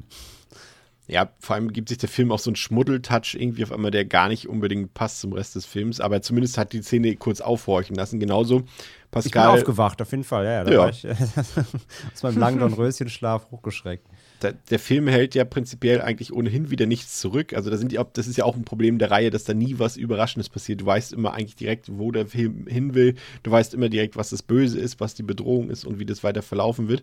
Und äh, das ist in dem Film ja auch genauso. Nur dann hast du halt diese, diese Szene, zum Beispiel diese Absurde drin. Ähm, oder auch äh, eine der wenigen Überraschungen, dass äh, Vicky so früh aus dem Film rausfliegt. Das fand ich doch auch durchaus, will ich sagen, originell, aber zumindest überraschend. Aber auch gleichzeitig irgendwie ein bisschen zum Nachteil für den Film, weil dann halt nur noch Burton übrig bleibt, irgendwie, ne, Pascal?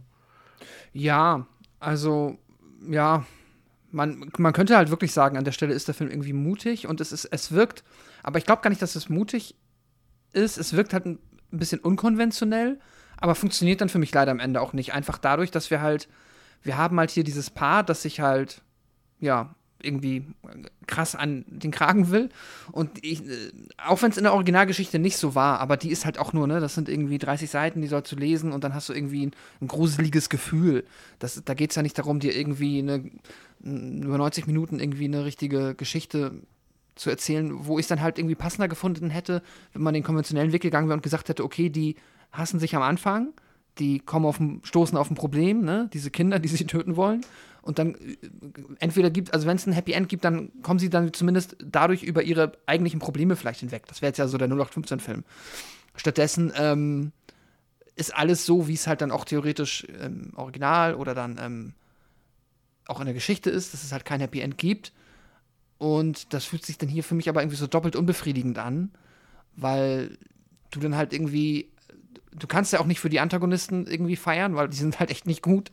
Und ähm, Bird ist einfach nur seltsam und nervt später mit seiner Vietnam-Nummer. Das wirkt auch irgendwie nicht gut da drin und ja, dann entsteht leider gar kein runder Film mehr irgendwie, für mich zumindest. Und das war auch so, glaube ich, dann der finale, wie sagt man, der finale Axtstoß, keine Ahnung, aber der, der finale Hieb, der halt dann den Film für mich wirklich äh, zerstört hat. Also den konnte ich dann auch äh, am Ende überhaupt nicht mehr genießen. Mich, es war, ja, nicht gut.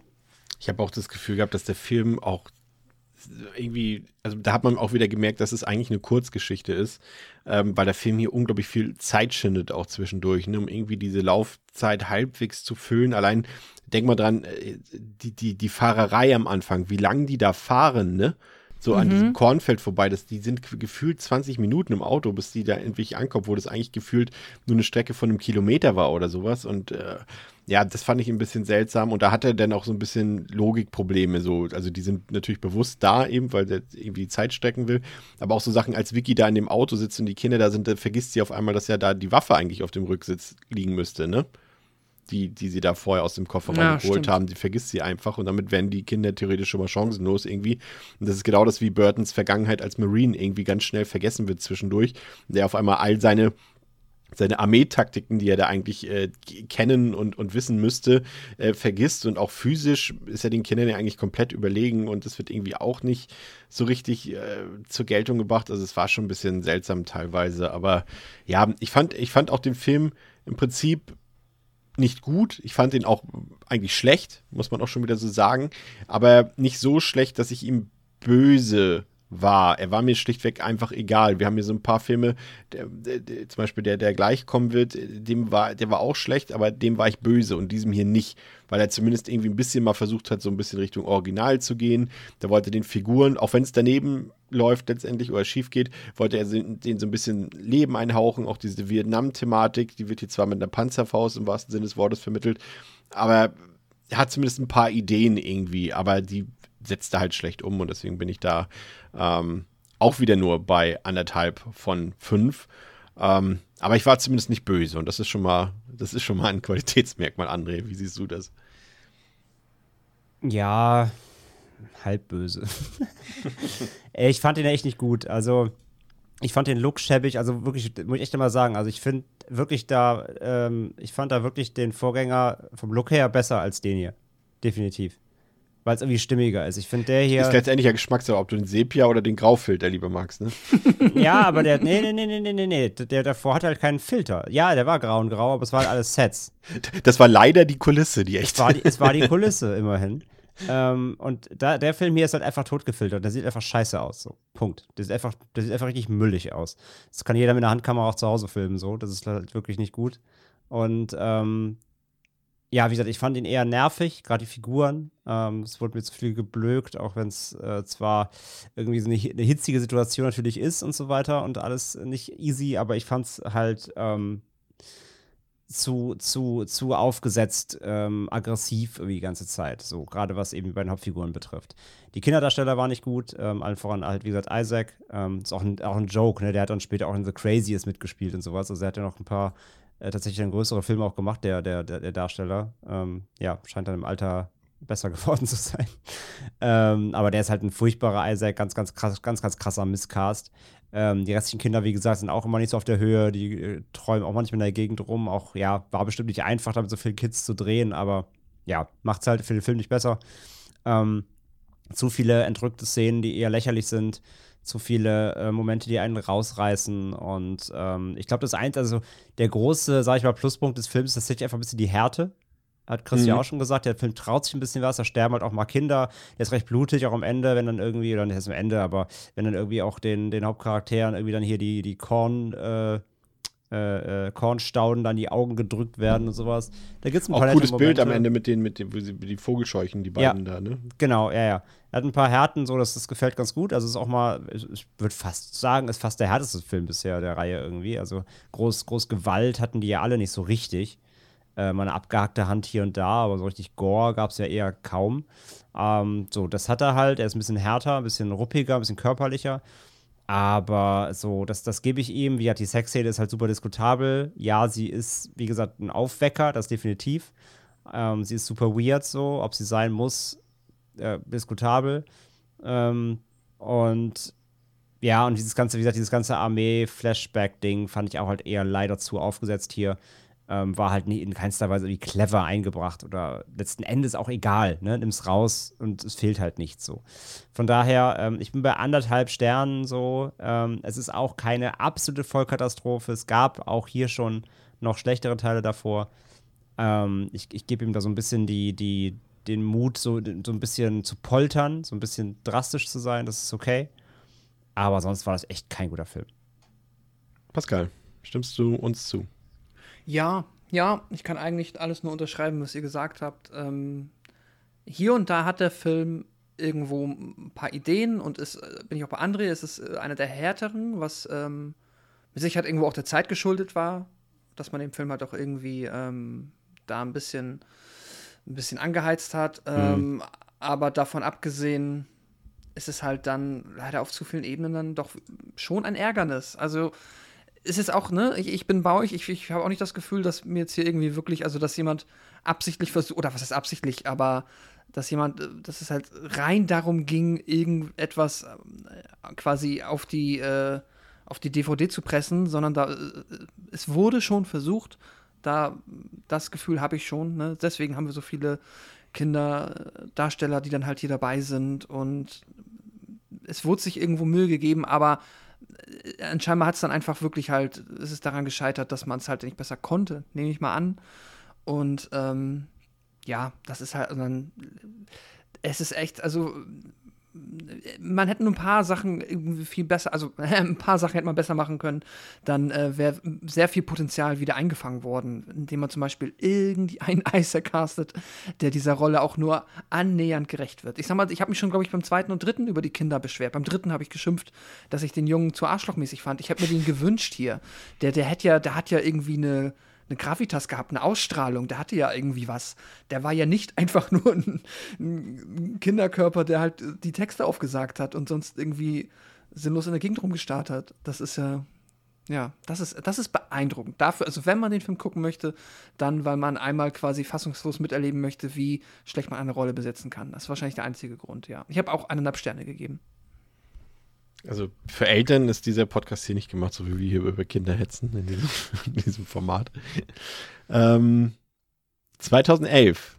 Ja, also wir merken es, da ist ein System hinter, quasi äh, zehn Jahre nach dem letzten Dimension-Films Verbrechen ähm, sollte das nächste folgen, was natürlich wieder super schnell in Produktion gehen musste, da man irgendwie, ich, ich, ich denke mir auch immer so, ist da irgendwie jemand in der, in der, in der Buchhaltung oder so und, und guckt so die Sachen durch und denkt so, Lizenzen, Rechte. Ah, Kinder des Zorns, schon wieder zehn Jahre um. Äh, Mr. Weinstein, der ekelhafte, wir müssen einen neuen Teil wieder in, in, in Auftrag geben. Mach mal schnell fertig oder irgendwie sowas wie. Oder wie läuft es ab, André? Wie muss man sich das vorstellen? Hast du eine Idee? Das ist immer so ungefähr zehn Jahre später, immer kurz zwei Tage geführt, bevor die Lizenz äh, abläuft. Oh, jetzt muss ein neuer Teil her. Ich meine, die haben ja viele Lizenzen, der find's- Menschenfilms, aber so viele ja nun auch nicht. Find's schön, wie du noch hinterher, hinterher geschoben hast, der Ekelhafte. ist immer wichtig, wenn man über Leute redet, die so ein bisschen, bisschen ganz schwierig sind. Der Ekelhafte. Ähm, ja, wie du es gesagt hast halt, ne? Es ist, glaube ich, genau so. Es ist immer so, ah, scheiße. Steht so ein, gibt so ein, es gibt halt an der Universal-Wand, gibt so einen Timer, äh, der Children of the Corn äh, Ablauftimer. Und so 300, äh, drei- 43 Tage vor Ablauf klingelt der Wecker halt. Und dann ist oh shit, wir müssen die Lizenz erneuern. äh, okay, wo haben wir noch irgendwo einen schlechten Film in der letzten Schublade, den wir irgendwann mal abgelehnt haben? Äh, ja, okay, irgendwas mit Geisterhäusern. Kann man da irgendwie Korn reinpacken? Ja, dann machen Children of the Corn-Film draus. Ich glaube, es genau so. Die holen sich irgendwelche abgeranzten ähm, Blacklist-Drehbücher, die nichts geworden sind, die noch irgendwo rumliegen, klatschen da halt irgendwie das, das Franchise drauf und dann auf geht's für eine Mille. Ich, ich liebe die Vorstellung, dass bei Dimensions-Filmen halt echt so ein Wecker ist, einfach der alle Ja, der, Ko Jahre der. Kornwecker, der, der Ja. alle, alle neun Jahre einmal Vor, klingelt. ja. vor allem, der ist geht, so ein ja, der geht ja halt auch Oh. immer gleichzeitig mit dem Hellraiser-Wecker los. Das ist das Lustige. Aber darf ich noch mal eine Frage stellen, weil ich hab's, hab's glaube ich schon mal in einer unserer Besprechungen hier der Reihe äh, erwähnt, dass ich es nicht verstehe, weil bei Hellraiser ergibt es ergibt's für mich vollkommen Sinn, dass du die Lizenz irgendwie halten willst, weil da ist irgendwo halt mal was Großes gewesen, das möchtest du behalten, einfach nur um die Möglichkeit zu haben, wenn du irgendwann sagst, wir gehen noch mal mit viel Geld rein und machen noch mal ein richtig großes Ding da draus.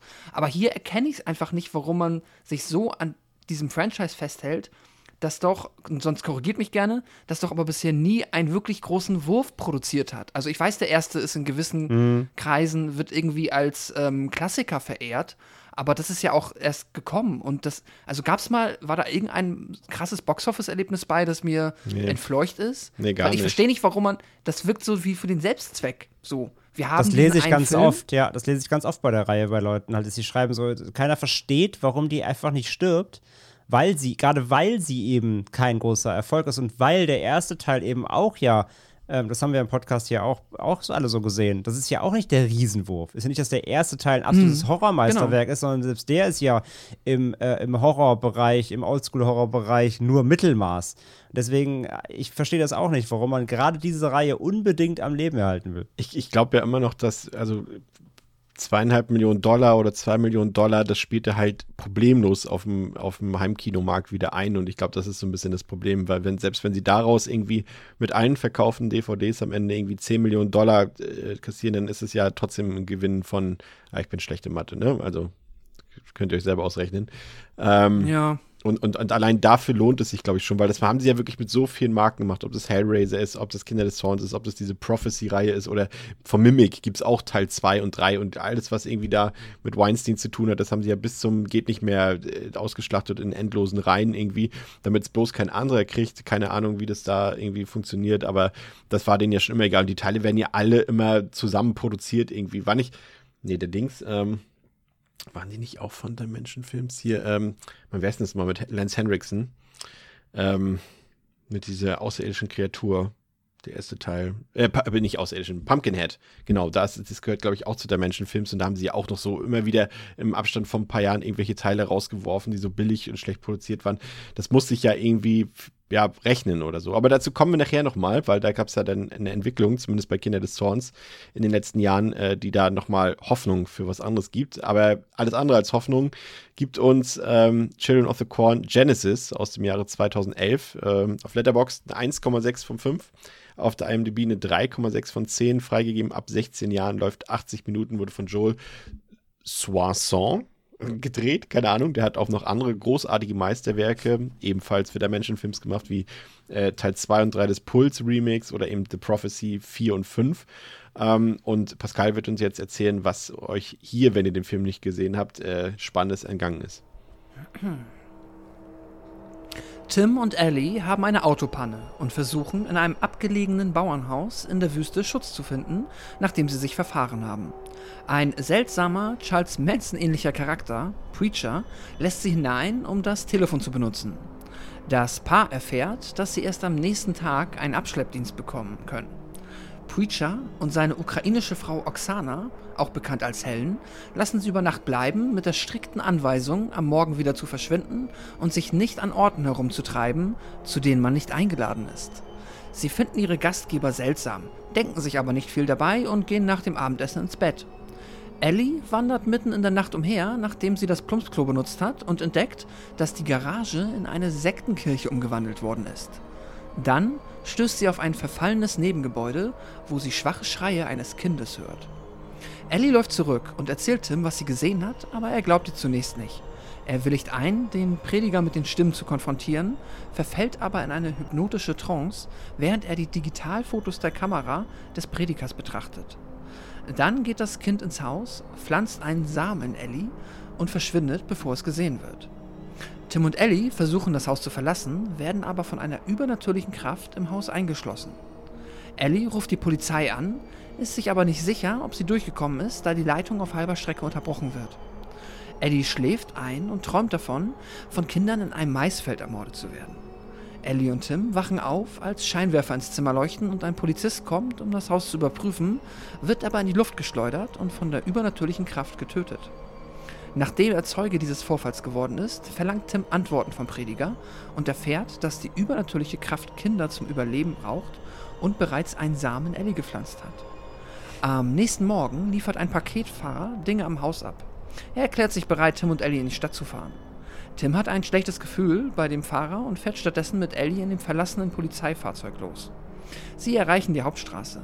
Das Kind im Nebengebäude tötet daraufhin Helen und versucht auf psychokinetische Weise einen Autounfall, bei dem Tim stirbt. Der Paketfahrer nähert sich der Unfallstelle und bringt Ellie zurück zum Bauernhaus, wo sie von einer Gruppe von Kindern und ihren Müttern begrüßt wird. Wie in Trance setzt sie sich neben das kleine Kind im Nebengebäude und beginnt ihm etwas vorzusingen.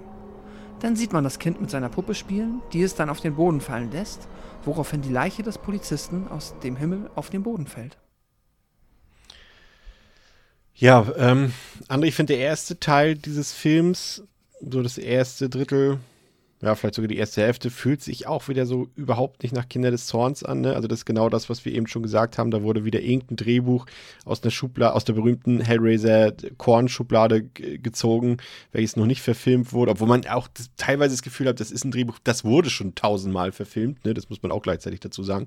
Und das ist irgendwie so gefühlt so ein billiger Backwoods-Horror, ne? Zumindest so in der ersten Filmhälfte. So hast den, diese, eben die, die Leute, die aus der Stadt, die kommen da an. Dann ist da natürlich so ein zwielichtiger älterer Mann und die, die, ich nenne sie mal, die, die notgeile äh, Frau oder Freundin von ihm, die sich direkt natürlich an den Typen ranmacht. Das ist alles so Backwoods-Klischee-Horror, ne?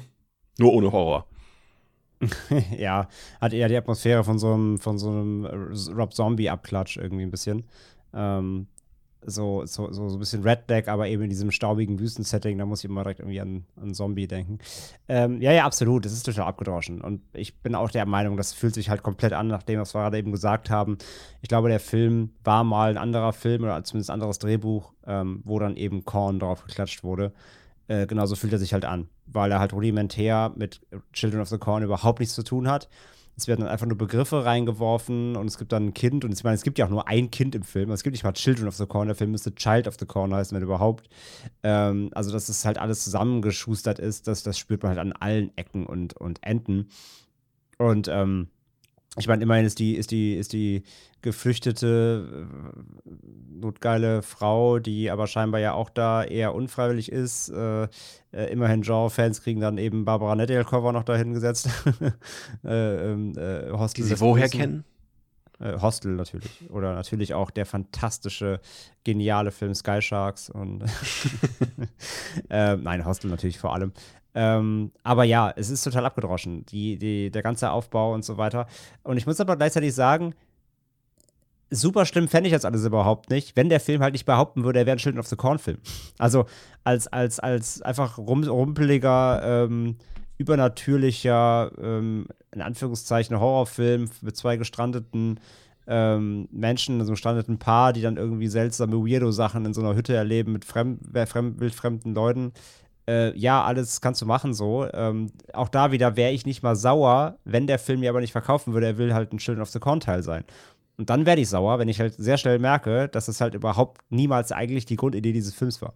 Aber die, die Reihe ist ja so inkohärent, das dürfte dich doch eigentlich im Prinzip nicht mehr aufregen. Also ich habe hab mir auch so gedacht, ja, okay, das fühlt sich nicht so an, aber ich dachte eben, selbst wenn es eben kein Teil der Reihe wäre, würde ich den halt trotzdem scheiße finden, weil der ist auch wieder so total langweilig. Und der hat auch wieder dieses, allein wenn, wenn Billy Drago da seine ewig langen Monologe ansetzt und das ist so richtig, da merkst du richtig, dass es so Anti-Show Don't Tell war, ne? Der, der, der, erzählt wieder irgendwas, was man theoretisch auch alles hätte irgendwie zeigen können, aber du merkst halt, da ist überhaupt keine Liebe, keine, kein Interesse oder irgendwas reingeflossen in den Film. Das ist alles völlig belanglos, bedeutungslos. Quasi der, der Weg des geringsten Widerstandes wurde da, wurde da mal wieder gewählt. Und sorry, es ist halt wirklich, und man muss halt wirklich sagen, und das, das macht den Film halt dann wirklich schon, schießt den förmlich ab ich weiß nicht, ob euch das aufgefallen ist oder nicht, oder ob ihr euch wenigstens gewundert hat, dass er auf einmal so spektakuläre Actionsequenzen am Ende hat. Aber es ist halt einfach Stock-Footage aus Bad Boys 2, das da verwendet wurde, als die Wirklich? Autos vom Hänger fallen. Und äh, ja, das wurde halt einfach reingeschnitten. Deswegen, du siehst halt die, von denen dann auch nur noch die Perspektive, wie sie im Auto sitzen, aber nicht mehr, wie das irgendwie zusammen auf der Straße passt. Und wenn dann die Autos da alle vom Hänger fallen und sich überschlagen und sowas, ist halt Bad Boys 2, 1 zu 1. Also komplett aus dem Film entnommen, die Szenen. Und äh, damit disqualifiziert sich der Film ja an sich schon. Also. Ah, ich wusste das nicht. Es ergibt komplett Sinn, weil ich mir echt so, also an der Stelle war ich so richtig so, hä? Wo kommt denn das Wie, Wo her? habt ihr denn jetzt das Final Destination Budget her? So, das war irgendwie meine Erinnerung äh, oder meine Assoziation. Ich fand es auch richtig seltsam. Aber jetzt darüber nachgedacht, dass die das irgendwo anders her hätten, ja, okay, cool. Ich glaube, ich muss den Film abwerten. äh, das ist ja richtig traurig. Ähm, ja. Ja, übel. Ja. Ja, das war jetzt ein Ja. Downer, entschuldigt bitte. Alles gut. Ihr habt euch wahrscheinlich so aufgeschrieben, bitte unbedingt die Actionsequenz am Ende loben, so. nee. ja, Nee. nee, aber das, das passt halt zum Handwerk des Films. Wie gesagt, ich finde, der besteht halt auch so, so viel aus Tropes, auch wieder, wieder allein, wie, wie gesagt, diese Szene, wie gesagt, und, und ich habe so das Gefühl, ja, und das ist das. André sagt, ja, zum Glück, guck mal, da spielen ja auch ein paar bekannte Leute mit, so Billy Drago, der ist ja auch so der Standardbösewicht, der, der kann das ja auch, Rest in Peace. Und, und Barbara Nedeljkova ist ja auch zumindest ein, ein Genre-Gesicht irgendwie und auch ein, auch ein beliebtes Genre-Gesicht, wenn man sich so anguckt. Früher bei den Cons und so war die auch immer sehr beliebt und, und hat viele Fans. Und dann so alles so nach Tropes, ne? Sie ist dann natürlich die Verführerin und während er telefoniert, muss er ihr in den Schritt fassen und muss sich dann da so bruskieren vor ihm und so weiter. Und das ist so alles so lame, das ist alles so komplett als ob Dreijährige, na gut, denen würde das jetzt vielleicht nicht einfallen, aber so irgendwie so wie erste Drehbuchversuche wirkt das Ganze. Und, und, und im letzten Drittel geht ja alles nuts dann. Das ist ja pures Drehbuchchaos, was dann da drin ist. Da weiß der Film ja gar nicht mehr, was er so richtig erzählen will. Und ja, ich war da schon echt sauer, so ein bisschen, muss ich ganz ehrlich sagen. Also es war echt so. Und es ist halt auch schlecht gefilmt. Also vielleicht sind wir uns da sogar einig, André, der ist wirklich scheiße gefilmt, oder? Ja, ja, absolut. Also der ist super rudimentär dilettantisch, ja. Ja, das ist irgendwie, also mir, mir fällt da wenig ein, was mir vielleicht minimal gefallen hat. Das war der Forkenkill am Ende, aber der war halt auch CGI zum Teil, wie vorne, also selbst das Blut, was vorne bei, Baba, äh, bei Barbara rauskommt, das war halt auch nur animiert, so, weißt du, nicht mal da hat man sich Mühe gegeben, aber das war zumindest mal irgendwie, wo man dachte, ah, okay. Ähm, dann fand ich noch ganz witzig, diese, das war halt auch so ganz seltsam, könnt ihr euch noch relativ am Anfang des Films diese Satanisten BDSM äh, von Footage Inserts, die da drin waren, erinnern, irgendwie, die auch dann Ja. später keine Rolle mehr gespielt haben, irgendwie. Das war irgendwie seltsam, ich weiß nicht. Also das war irgendwie, da hat nichts zusammengepasst. Das war so, also ein, ein richtig unrunde, run, unrunder Film, finde ich, Pascal. Ja, ja, absolut. Das ist, es ist ein komplett konfuser Clusterfuck an random Ideen, der halt dann zu einem Überfluss, auch wie wir jetzt schon festgestellt haben, nichts mit Children of the Corn zu tun Ja. hat. Da bin ich auch bei Andrea und auch bei dir. Das, ist, das ärgert mich dann auch so, weil ich meine, also du kannst ja viel machen, aber dann steht, also Kinder und da sind keine Kinder drin. Ich meine, come on, das ist jetzt irgendwo, wird es halt wirklich albern. So, dann. Aber du kannst halt es ja machen. Guck mal, wir haben ja gleich noch Runaway und der hat ja jetzt auch nicht gerade eine Masse an Kindern so, in, die da im Vordergrund stehen, aber der löst Nee. das dann halt plotwise Ja. sehr gut, also was heißt sehr gut, aber deutlich cleverer als das hier.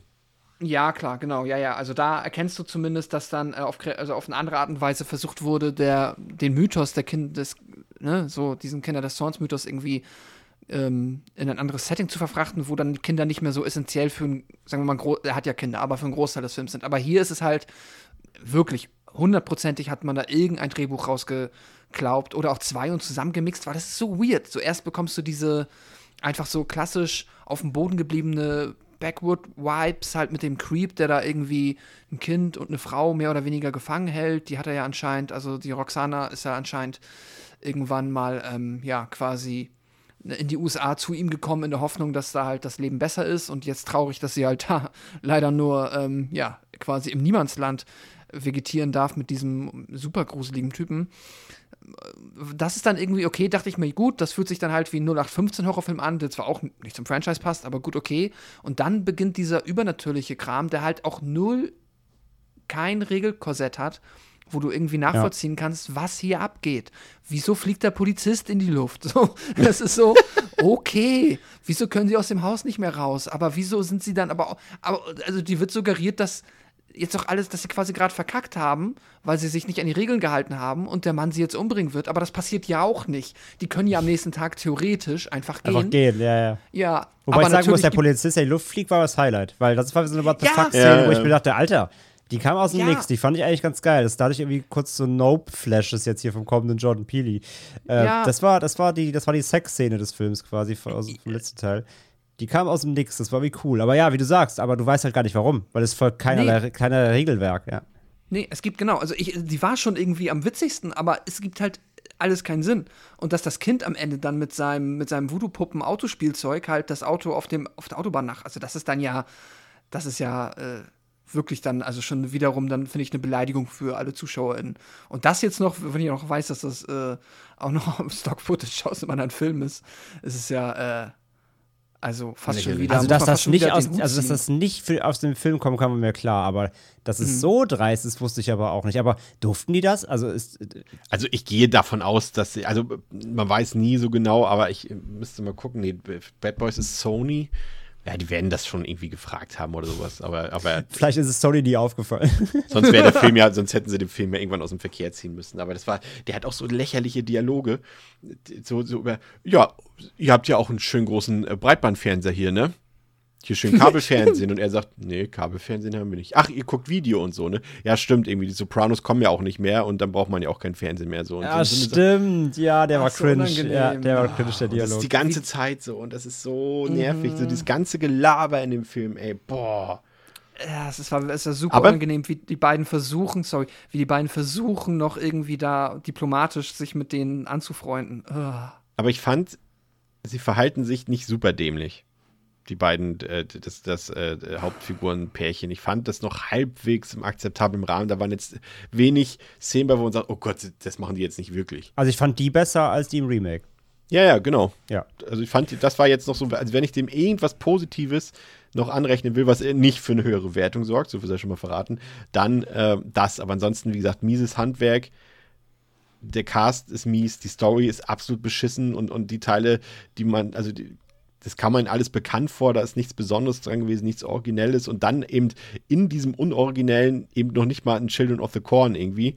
Und ähm, ja, wie gesagt, völlig fremdes Skript, was hier verwendet wurde, mit absoluter Sicherheit und äh, ja.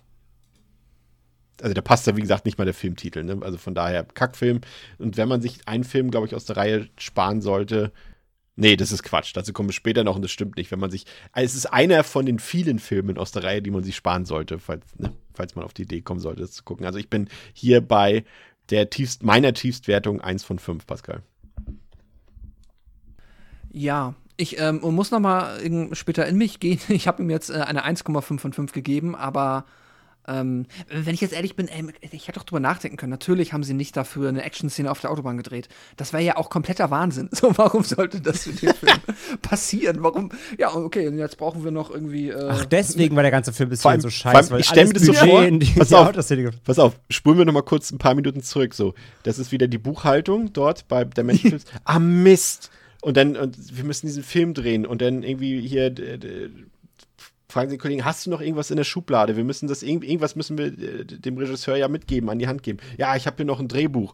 Und dann so, drehen sie das so, haben aber nie ins Skript geguckt und so letzte Seite so, und nun kommt es zu einer Massenkarambolage auf der, äh, auf der, auf der städtischen Autobahn mit 50 Autos, die in die Luft fliegen, explodieren und auseinanderfetzen und mit 100 Leichen. Scheiße, wie machen wir das jetzt nun? Hat noch einer die Nummer von Sony? Ja, also das muss echt so ähnlich gewesen sein. Das ist ja fantastisch. Naja, aber wie gesagt, 1,5 von 5. Ich habe also äh, alles, was ich irgendwo noch unterhaltsam war, war einfach die Ausstrahlung von hier Billy Drago, der so diesen Creep, den hätte ich eigentlich, ist jetzt ja, glaube ich, verstorben, aber Ja. den hätte ich gern noch mal so quasi, also ich hätte gern von diesem Film die ohne Übernatürliches, einfach nur die 0815 Backward Horror. Vielleicht mit, mit, mit einer Gruppe von Teenagern gesehen. Ähm, dann er halt da in seiner Art und Weise, das wäre vielleicht unterhaltsam gewesen. Ähm, ja, aber das war es dann auch für mich bei dem Film. André? Ja, ähm, oder, die, oder die Produzenten haben sich beraten, hm, wenn wir sehr schnell in einen Autotransporter fahren und da die Kamera bei mitlaufen lassen, kriegen wir dann eine Action-Szene hin. Ähm, ja, ich bin bei, ich bin auch bei anderthalb tatsächlich. Ähm, ich finde, wie gesagt, wenn man, wenn man mal, wenn man mal äh, akzeptiert hat, dass man eigentlich keinen Children of the Corn guckt, sondern einfach einen Horrorfilm, der Genesis heißt. Im Ansatz halt, wie gesagt, fand ich da so Grundzüge gar nicht so schlecht. Dass die da halt hinkommen und dann da ein Weirdo ist und so, alles so, das kennt man ja alles klar. Ich fand es aber grundlegend unangenehm, dass sie dann dieses Tape finden, er halt denkt, der, irgendwie, der ist ein Pädophiler und so. Ich, da, da waren Grundzüge drin, die ich nicht so schlecht fand. Dann halt dieser, dieser Polizisten-Moment, der super weird und, und wirklich gut war tatsächlich. Ich weiß gar nicht, wie sie auf den kamen, aus dem Nichts. Ähm, auch wenn er halt, wie gesagt, sonst keinen Sinn macht, aber der war halt irgendwie cool und der war, der war, der war un unerwartet und das mochte ich. Ähm, und ich mochte eben die beiden Hauptdarsteller, waren, die waren okay. Ich mochte, also Billy Drago, ich fand ihn gut, er hat weniger reden können, das stimmt. Aber trotzdem fand ich ihn auch einen super, super, super unangenehmen Antagonisten. Ähm, ja, Nettie Cover ist halt einfach ein Bonus, einfach Genre-Bonus und so. Da lande ich halt letzten Endes bei anderthalb so. Es ist auch kein guter Film und ich bin auch dabei, rein von der Reihe her kann man den echt skippen, so, weil er wirklich nichts dazu beiträgt, so gar nichts und es einfach echt kein Kornfilm ist. Ähm, so ein paar kleine Basics will ich ihm gönnen, aber ja, letzten Endes auch hier absolute Gurke.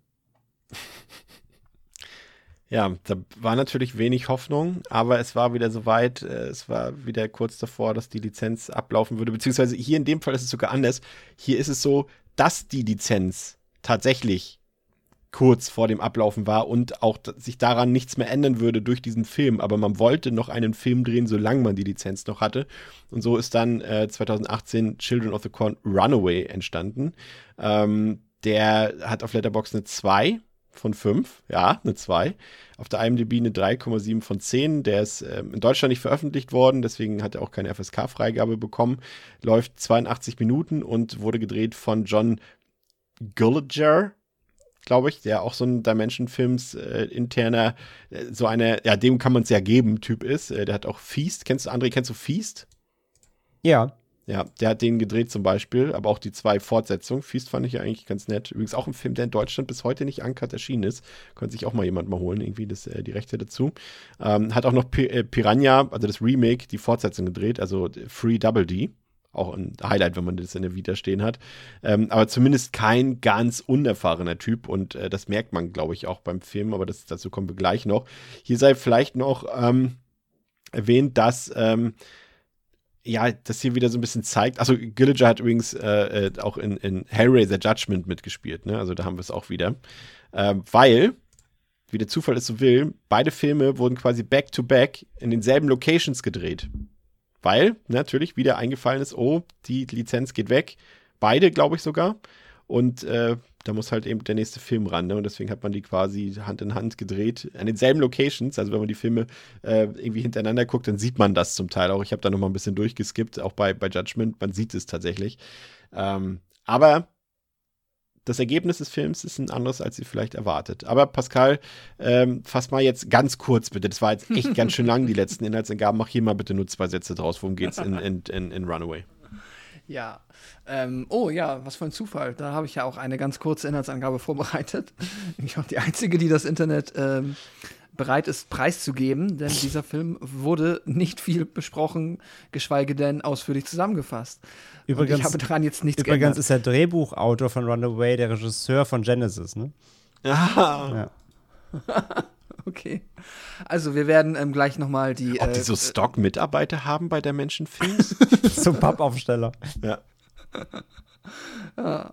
Wir werden äh, äh, etwaige Lücken unter Umständen gleich noch mit Leben füllen. Es sei so viel vorweggenommen. Eine junge, schwangere Frau flieht vor dem mörderischen Kult im mittleren Westen der USA. Um ihren Sohn zu schützen, verbringt sie die kommenden zehn Jahre unentdeckt in verschiedenen Orten. Schließlich landet sie in einer Kleinstadt in Oklahoma und muss feststellen, dass sie verfolgt wird. Sie hat die Wahl, entweder sich dem Bösen zu stellen oder ihr Kind zu verlieren. Ja, ich finde, Pascal, prinzipiell erstmal überraschend, dass der Film sich, was das Storytelling oder auch was das Drehbuch angeht, erstaunlich viel Mühe gibt und mal in eine andere Richtung geht. Man hat so das Gefühl, dass sie auf einmal plötzlich sagten, okay, jetzt kommt jetzt ist eh der letzte Versuch, den wir haben, warum nicht mal vielleicht sogar einen guten Film drehen. Ähm, der, der macht Verbindung auf zum Originalfilm und die machen irgendwie auch Sinn zum Teil. Der Hm. Film fühlt sich an wie ein Film der Kinder des Zorns-Reihe, was ja auch schon mal, ja, so traurig es klingt, ein Qualitätsmerkmal hier ist. Und ich fand auch die, diese, diese, ich fand so ein bisschen, das hat so ein bisschen Halloween in 20 Vibes gehabt, äh, diese Figurenkonstellation, dass du halt diese, äh, die Mutterfigur hast, der es irgendwie schlecht geht und die viel durchlebt hat und so weiter. Und äh, die aber einen Sohn hat, der jetzt auch schon ein bisschen größer ist sozusagen und, und der darunter leidet, wie es der Mutter sozusagen geht. Und das war so eine Konstellation, die wir jetzt nicht so oft in Horrorfilmen haben, weil sie ja eben auch mehr oder weniger Obdachlose zu Beginn des Films sind, ne? Und das hatte dann mal eine andere Perspektive, die wir jetzt auch selten eben, wie gesagt, generell in, in Horrorfilmen haben. Das hat so ein bisschen Ecken und Kant gemacht. Und der Film will uns auch was über seine Figuren erzählen. Und das ist schon mal eine Sache, die ihn von allen anderen Teilen so ziemlich unterscheidet, ne? Ja, ich würde auch sagen, der Film hat noch mal oder hier wurde mit einem anderen Anspruch einfach ans Werk gegangen. Jetzt vielleicht doch mal etwas abzuliefern, was erst einmal Hand und Fuß hat, was auch irgendwie eine wirklich eine aktive Daseinsberechtigung hat und dann tatsächlich ohne das Original zum x-ten Mal neu zu drehen, irgendwie eine sinnvolle Ergänzung zum Franchise bietet. So, ja, da würde ich auf jeden Fall mitgehen und ich finde, zu einem gewissen Grad, in gewissen Aspekten schafft der Film das auch. Ähm, ja, doch, definitiv. André, wie hat dir das so die Figurenkonstellation, der Aufbau, der Storyaufhänger gefallen?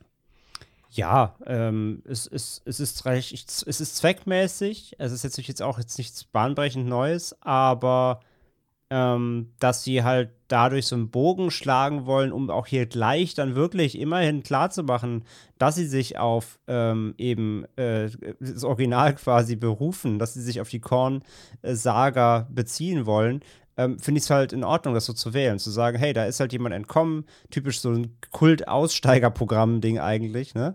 Untergetaucht und ist halt äh, schwanger gewesen und will dieses Kind schützen. Ähm, ich, fand, ich fand das, ich fand das es funktioniert halt sehr gut. Und die, die Darsteller sind sympathisch, ähm, das Kind ist auch nicht nervig irgendwie.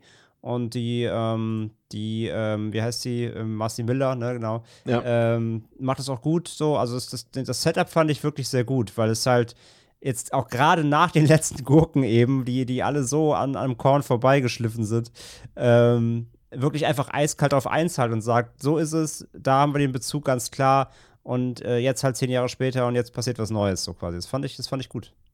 Ja, fand ich auch. Und das ist ein bisschen, ja, also das macht ja alles gut und, und ich habe auch das Gefühl, die waren auch sympathisch, ne? Also du hast ja eben schon angedeutet, die, die also man, das war, ja. glaube ich, das erste Mal seit vielleicht äh, Naomi Watts im, im, im, im, vierten Teil, dass man den Figuren oder zumindest Mutter und Sohn irgendwie gerne folgt und auch die Nebenfiguren hatten ja durchaus auch ein bisschen Leben eingehaucht bekommen hier, das fand ich auch nett.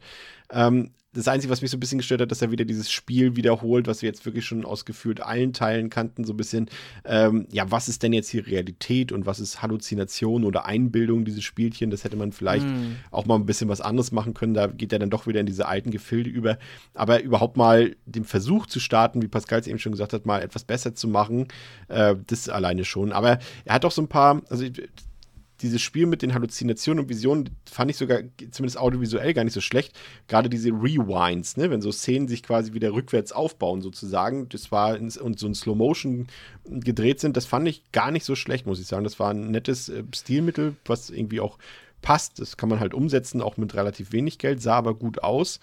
Ähm, und ich fand auch, Pascal, äh, das Mädchen, ähm, quasi als mal so ein bisschen als Gesicht des Films, mhm. so als richtige Killerin sozusagen, wenn man so will. Ähm, fand ich gut. Das hat richtig gut funktioniert. Dem Ganzen mal so ein bisschen so ein anderes, also man hat immer so den, der hinter den Reihen geht und so weiter, und der war ja, ja. meistens nicht zu sehen und so weiter. Und, und hier wirklich mal so eine Figur zu haben, so wie eine, wie eine richtige Killerin aus dem Slasher sozusagen. Das hat erstaunlich gut funktioniert für mich. Weil sie auch irgendwie so, so, eine, so eine, Ausstrahlung hatte, irgendwie aus, eigentlich sieht sie aus wie ein nettes Kind, aber gleichzeitig nehme ich ihr dieses Diabolische auch sofort ab, Blick hatte. Ja, ja, voll. Für mich war sie auch so ziemlich das Highlight des Films. Ich fand sie, das haben sie wirklich gut hinbekommen, da eine, das kleine Mädchen, das jetzt auch schon einfach ein Horror-Trope ist, ne, in ihrem Kleidchen, ähm, unangenehm gruselig darzustellen, dass du schon so denkst, so, wow, fuck, die ist, äh, die ist creepy, die ist, äh, die ist eerie, die ist äh, auf jeden Fall, mit der ist nicht zu spaßen und dann bekommt sie auch ihre Momente, wo sie da dem, dem äh, ja, Chef unserer Protagonistin äh, den zerlegen darf und ganz am Ende auch noch, äh, muss ich sagen, hat der Film hat coole Endcredits, die sind sehr stimmungsvoll auch vom Soundtrack. Der Film hat auch jetzt mindestens unter diesen Vieren, äh, glaube ich, den stimmungsvollsten Soundtrack geschenkt bekommen der klingt stellenweise ganz cool. Und hat dann auch für die Endcredits noch Atmo gesorgt. Und dann gibt es eine ganz, ganz, also fast schon eine Post-Credit-Scene, kann man sagen, wo sie einfach nur dieses kleine Mädchen im Korn steht und ganz und in, gruselig in die Kamera guckt und ganz langsam von hinten der schwarze Rauch sich nähert durchs Korn.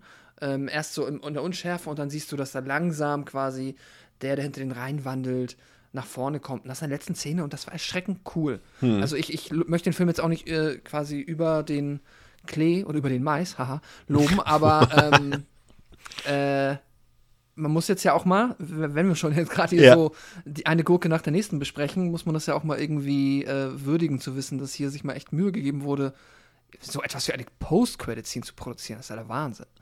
Ja, ja, auf jeden Fall. Und ich fand auch, der macht horrormäßig auch André echt nicht viel verkehrt. Also der hat echt ein paar fiese Momente. Der macht auch so eine Mischung aus. Hier machen wir jetzt zum Beispiel in, in, in der Werkstatt als, als der, der, das Love Interest von, von, sie ist auch Ruth, ne?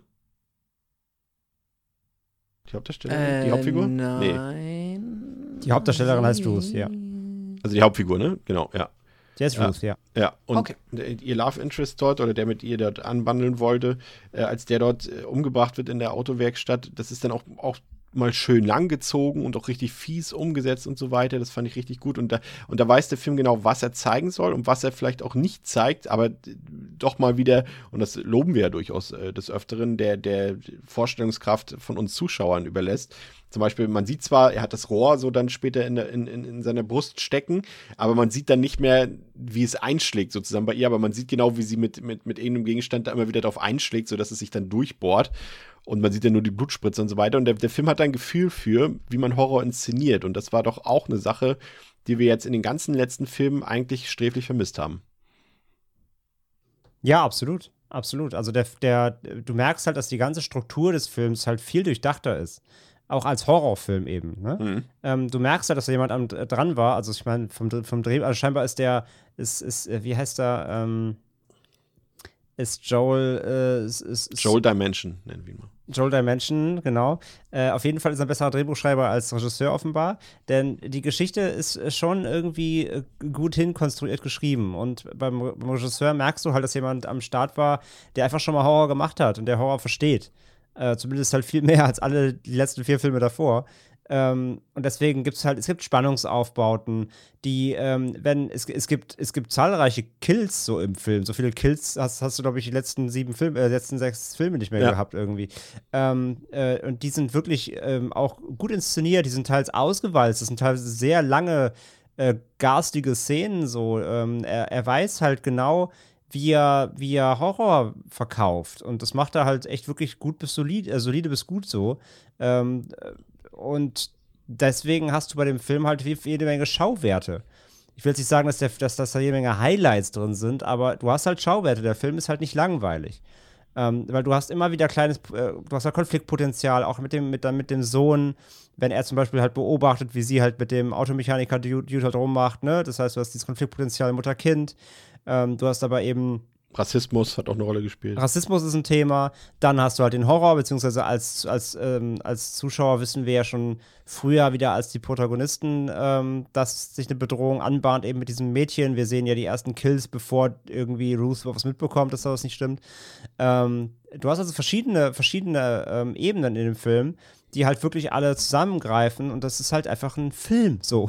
es ist ein Film, der auf, der auf verschiedenen Ebenen funktioniert, der eine Spannungskurve hat, der, der Gewalt hat ähm, und der sympathische Charaktere hat so und ähm, das, das macht halt Bock, genau wie wenn, wenn der Sohn halt immer in dieser in diesem Diner sitzt und dann die, ähm, die Thekenkraft mit ihm so ein bisschen Schabernack treibt, zum Beispiel dem einen Typ dann diese Suppe bringt, den, den Löffel aber vorher auf dem, auf dem Gaskocher heiß macht, weil sie ihn halt scheiße findet, der sich halt mit der Zunge verbrennt und so. Und die da halt so ein Spiel daraus machen.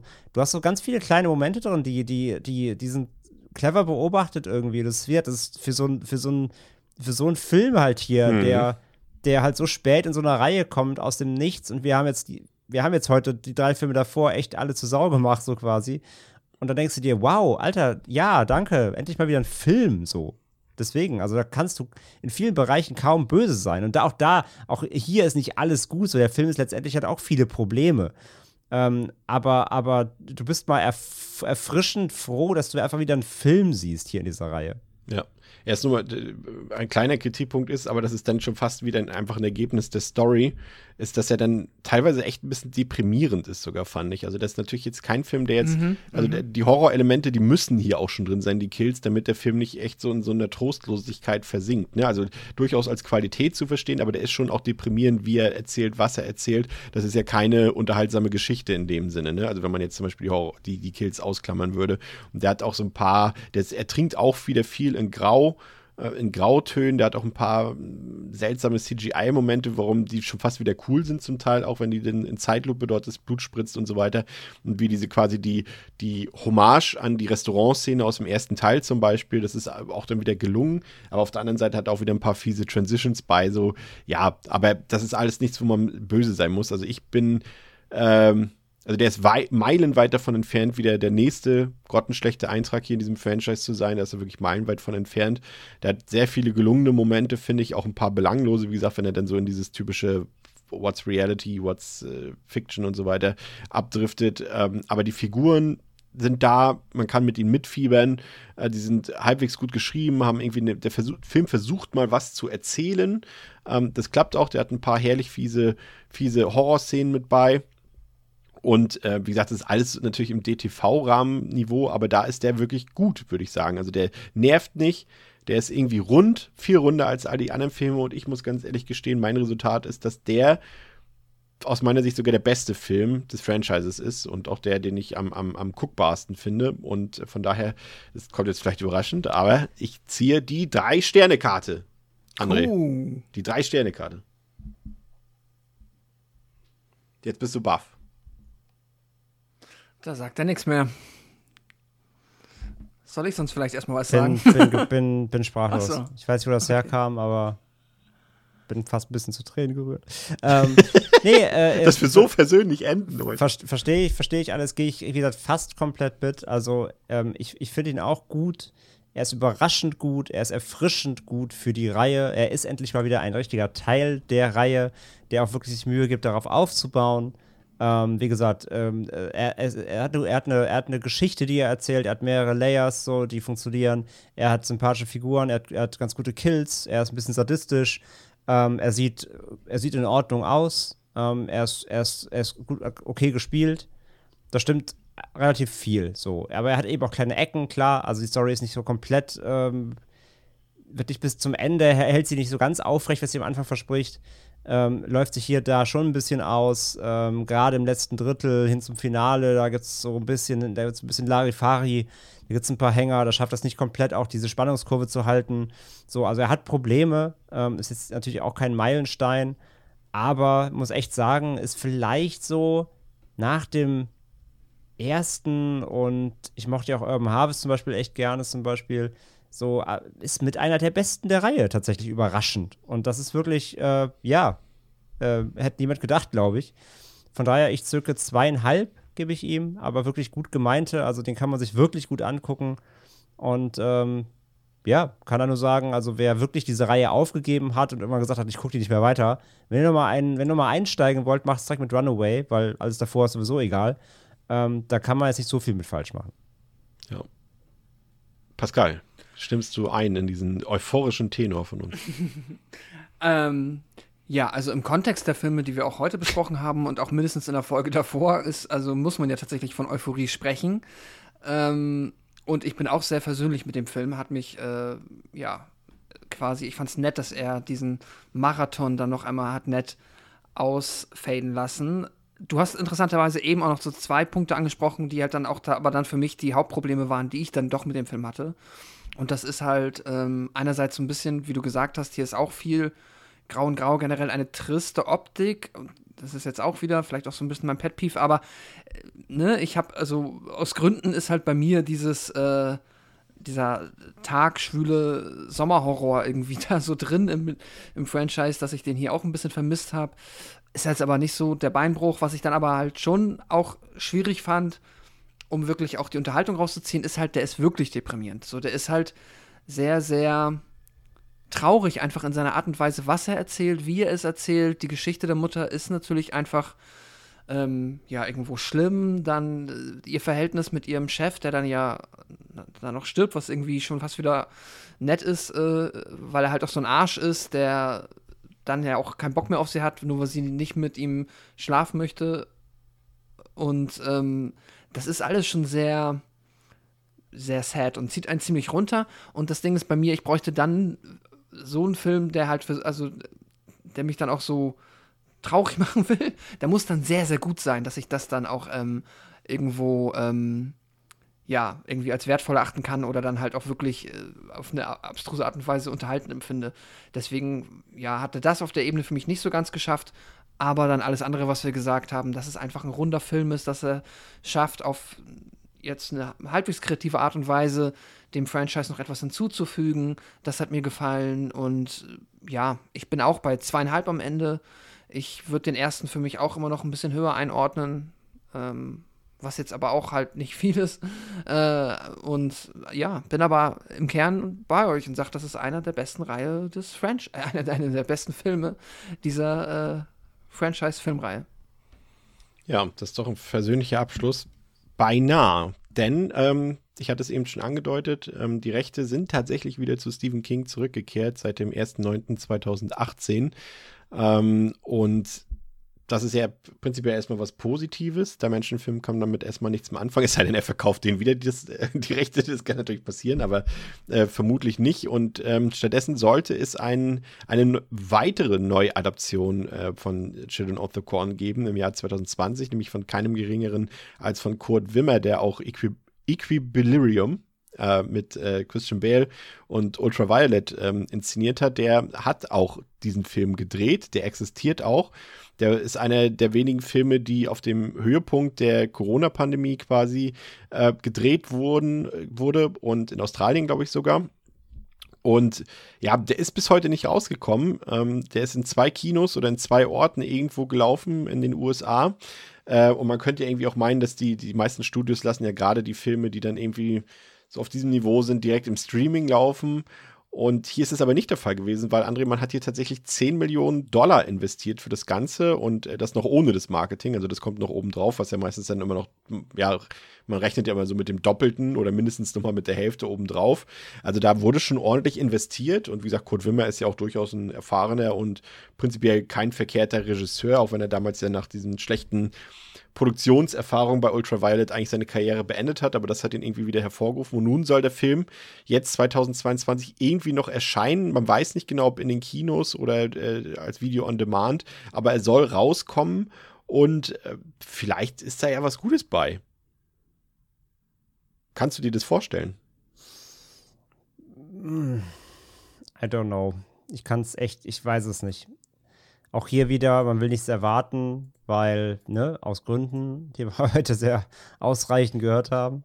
Ähm, so, ich will ihn auf jeden Fall gern sehen. Also es gab ja wohl schon ein paar Testscreenings irgendwie. So ein, zwei kleine Reviews gibt's schon und die sind so alle so ein bisschen so zwischen ja und okay. ähm, aber ich meine, so, also Kurt Wimmer, ich bin ein riesen Equilibrium-Fan. Ich liebe ja Equilibrium. Ultraviolet fand ich nicht so geil.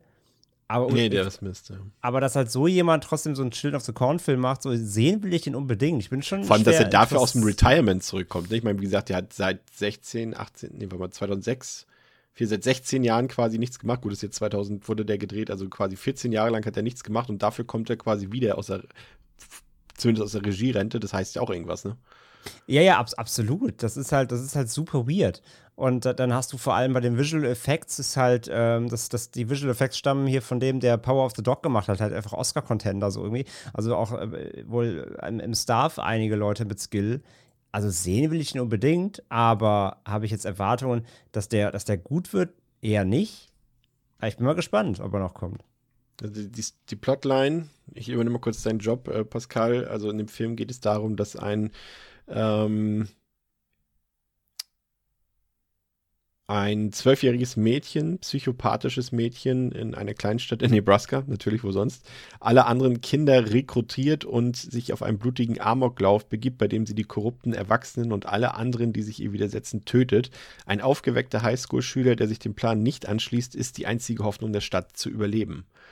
Klingt jetzt erstmal ähnlich, aber ein bisschen anders doch, ne?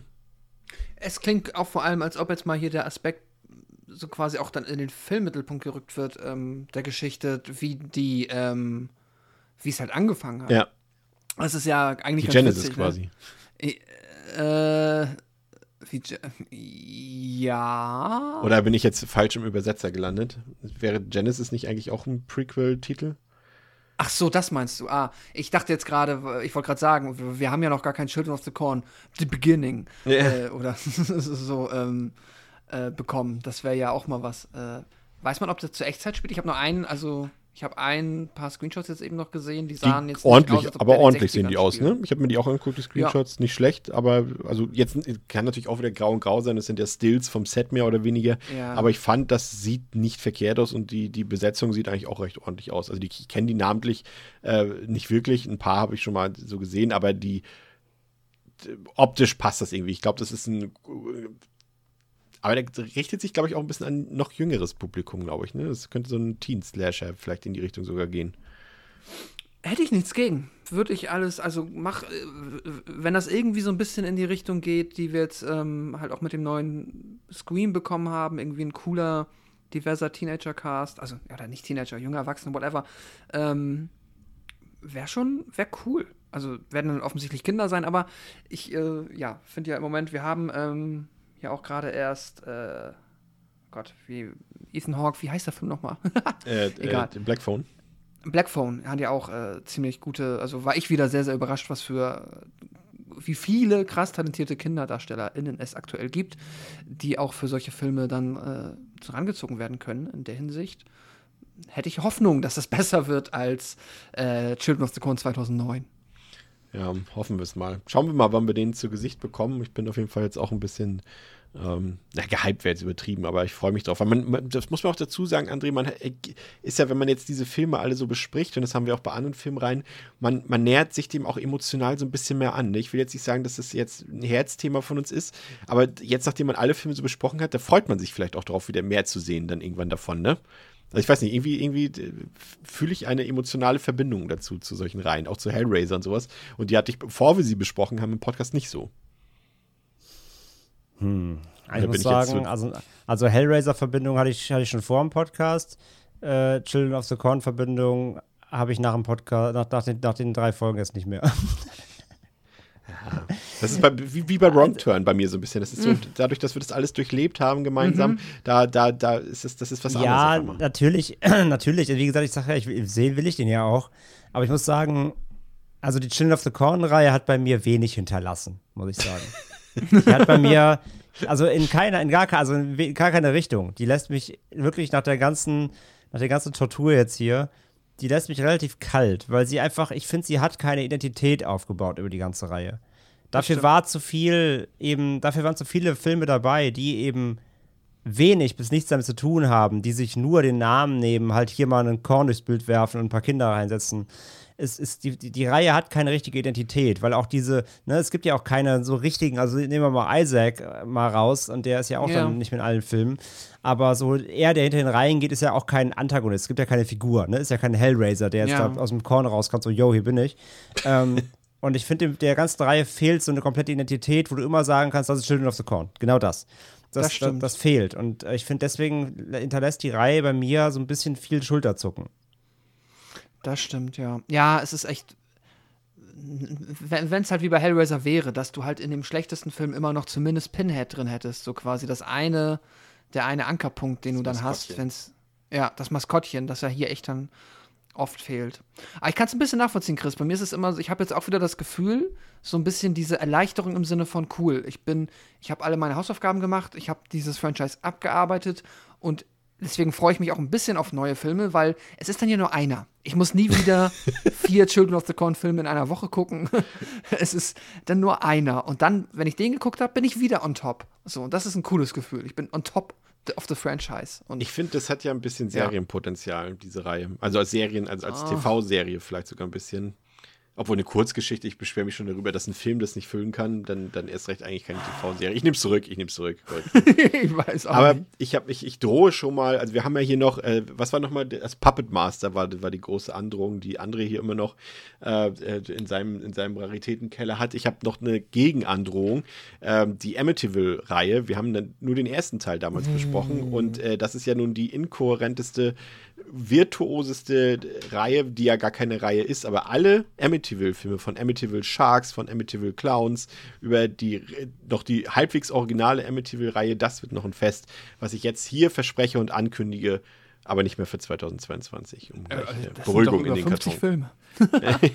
Aber äh, um die Folge abzurunden, haben wir hier noch ähm, ein Ranking, weil wir haben ja jetzt quasi, vielleicht habt ihr das nicht mehr so ganz in Erinnerung, wie fanden die drei eigentlich die anderen Teile äh, der Reihe, um das Ganze nochmal einzuordnen, haben wir einfach alle Letterboxd-Bewertungen nochmal quasi ähm, addiert von uns und so dann ein Ranking erstellt ähm, und äh, von den Teilen und der Film, der uns am allerwenigsten gefallen hat und ich glaube, da sind wir uns auch nach dem heutigen Tag noch einig, das ist Teil 6 6.6, Isaacs Return, Pascal, ich glaube, da gibt es keine zwei Meinungen drüber. Das war das schlechteste Produkt in dieser Reihe, ne?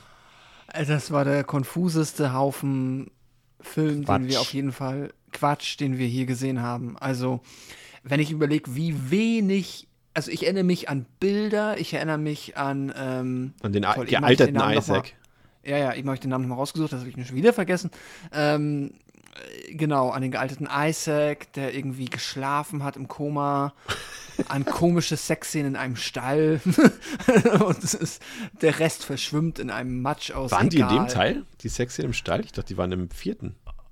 Oh, Ja, siehst du, da fängst du schon an. Weil das habe ich Nee, eigentlich glaub, auf der nee, Habenseite beim vierten, falsch, glaube Im ich. Gefängnis irgendwie. In Ja, ja, ja. Gefängnis. In der- Achso, in in, hier in dem Sanatorium, genau. Ja, ja. Ich erinnere mich Ja, fast ja, nur noch an die schlechte, an das schlechte Baby mit den grünen Augen. Oh ja, oh Gott, das war auch gut. oh Gott. Es, it- auf den, jetzt, und jetzt wird es drastisch und es zeigt nochmal, wie schlecht die Filme sind, die wir heute besprochen haben. Sowohl auf den Plätzen 9, 8 als auch 7 folgen alles Filme, die wir heute besprochen haben. Äh, Platz 9, ähm, Genesis, auch grauenvoll, nur minimal besser vielleicht als der sechste Teil. Auf Platz 8 haben wir das, äh, ja, Remake ist immer schwer zu sagen, die Neuinterpretation von, aus dem Jahr 2009. Ähm, auf Platz 7 haben wir Re Revelation und ähm, erst dann geht es auf Platz 6 weiter mit äh, Filmen, die wir beim letzten Mal besprochen haben, mit Teil 5, Fields of Terror. Ähm, auf Platz 5 selbst haben wir Teil 2, Final Sacrifice, gesetzt. Und jetzt vielleicht schon eine Überraschung, und das ist ja doch eher selten, André, das Original, das haben wir nur auf Platz 4 gesetzt. Was ja doch eher Zu selten Recht. der Fall ist, dass der, dass, das, dass der Originalfilm, vielleicht Freitag der 13. wäre noch eine Reihe, bei der das auch durchaus, glaube ich, bei uns der Fall war, wenn wir das mal retrospekt, oh Gott, das ist gar kein Wert, wenn wir das nochmal rekapitulieren würden, dann würde der auch so wahrscheinlich so auf Platz 4 oder 5 landen. Aber ansonsten ist es doch für ein Franchise eher selten, dass äh, das Original nicht der beste Teil ist, ne? Ja, ist ja, was ich vorhin sagte eben, ne? Das ist somit auch der Grund, warum viele verwirrt sind, eigentlich, warum diese Reihe so langlebig ist. Das, das Original, der erste Teil, ist halt auch nicht so super. So, der ist, der ist, das ist sicherlich der filmisch handwerklichst beste wohl, denke ich mal, von allen immer noch. Ähm, das, das außer Frage, aber der ist halt auch eine Schlaftablette. So, ne? Der hat auch nicht so richtig viele Highlights.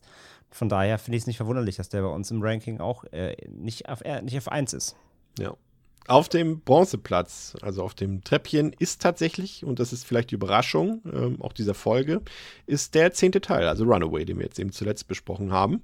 Ähm, auf Platz zwei ist Urban Harvest, also der dritte Teil, der in der Stadt spielt. Da haben wir ja auch ausführlich belegt, äh, warum uns der doch relativ Dem geilen. Kornmonster. und genau unterhalten hat. Und auf Platz 1, Pascal, ähm, Teil 4. Naomi Watts würde uns wahrscheinlich schlagen, dass wir den Film jetzt schon wieder erwähnen und ihre Beteiligung, aber ist äh, The Gathering, ist unsere Nummer 1, weil wahrscheinlich einfach der, am Endeffekt der solideste Film dieser Reihe ist. Immer noch kein guter Film, aber der solideste vermutlich einfach, ne? Äh, ja, ja, doch, definitiv. Ähm, kann man einfach nicht anders sagen. Das war der Film, der, Am wenigsten genervt hat. ja, und der auch die meisten Unterhaltungsmomente einfach drin hatte, weiß ich nicht. Ich weiß noch, dass er hat auch, auf jeden Fall, der war super kurz auch, der hat äh, nicht äh, die Geduld strapaziert und hat sich einfach, ja, ja, war einfach der rundeste Film. Aber auch hier die Tatsache, ne, das ist halt so, es ist, es gibt nicht den Fels in der Brandung, es gibt nicht äh, den ersten Halloween, den ersten Nightmare und oder irgendwas. Es ist so, Den vierten Ja. Wrong Turn. genau. Das gibt's halt einfach nicht. Und das ist so, ja. Wer weiß, vielleicht bekommen wir den ja, wenn jetzt irgendwann dann mal der Ich sag mal so, es, es dürfte bei keiner Filmreihe einfacher sein, nochmal einen oben drauf zu packen, ne? Das ist einfach so. Ich würde sogar behaupten, du könntest das entscheiden. Also du könntest als Filmstudio Sachen sagen, lass doch mal den besten Children of the Corn machen, den es je gab. Ja. Und das wird passieren. So, das ist halt, ne? Äh, das kann Ruf man, glaube ich, ruf, halt mal Ari, ruf mal Ari Aster an. Ja, du lachst äh, tatsächlich. Das wäre, oder wie du vorhin schon gesagt hast, oh, Jordan Peele, ne? Einer von den beiden äh, Ja. gibt ihm das und das könnte irgendwie schon Ähm, Sie würden noch was draus machen, ja. ja. Ja, ja, ja. Ja. Oder die beiden Regisseure, über die wir in diesem Jahr schon mal geredet haben, die wir auch zum Interview hatten und auch über die wir nächste Woche wieder reden werden, die wären natürlich auch eine Option, das vielleicht nochmal ins richtige Fahrwasser zu bringen. Ähm, denn wir reden nächste Woche über Ready or Not. Und äh, das äh, passt sehr gut. Das haben wir voll trefflich äh, gewählt, denn heute wurde auch bestätigt, dass die Hauptdarstellerin aus dem Film, Samara Weaving, auch eine Rolle und vermutlich dann auch keine kleine Rolle, sondern eine größere Rolle in Scream 6 nächstes Jahr spielen wird. Und ähm, da freuen wir uns sowohl auf den Film als auch auf nächste Woche mit Ready or Not, André, ne? Äh, unbedingt. Da können wir auch unsere äh, Savoy Party-Anekdote rausholen. Das auf jeden Fall. Und unsere was für eine Anekdote? Nächste Woche. Nächste Woche. Ich ziehe auf jeden Fall mein, mein Samara Weaving Fanshirt an, auch wenn das keiner sieht, aber das äh, werde ich anziehen. Und äh, dann hören wir uns in der nächsten Woche wieder. Vielen Dank, dass ihr dabei wart, wie immer, und dass ihr aufmerksam unseren drei Stimmchen gelauscht habt. Danke, bis zum nächsten Mal bei Devils and Demons mit Pascal, mit André und mit mir, mit Chris. Macht's gut. Dankeschön. Tschüss. Tschüss.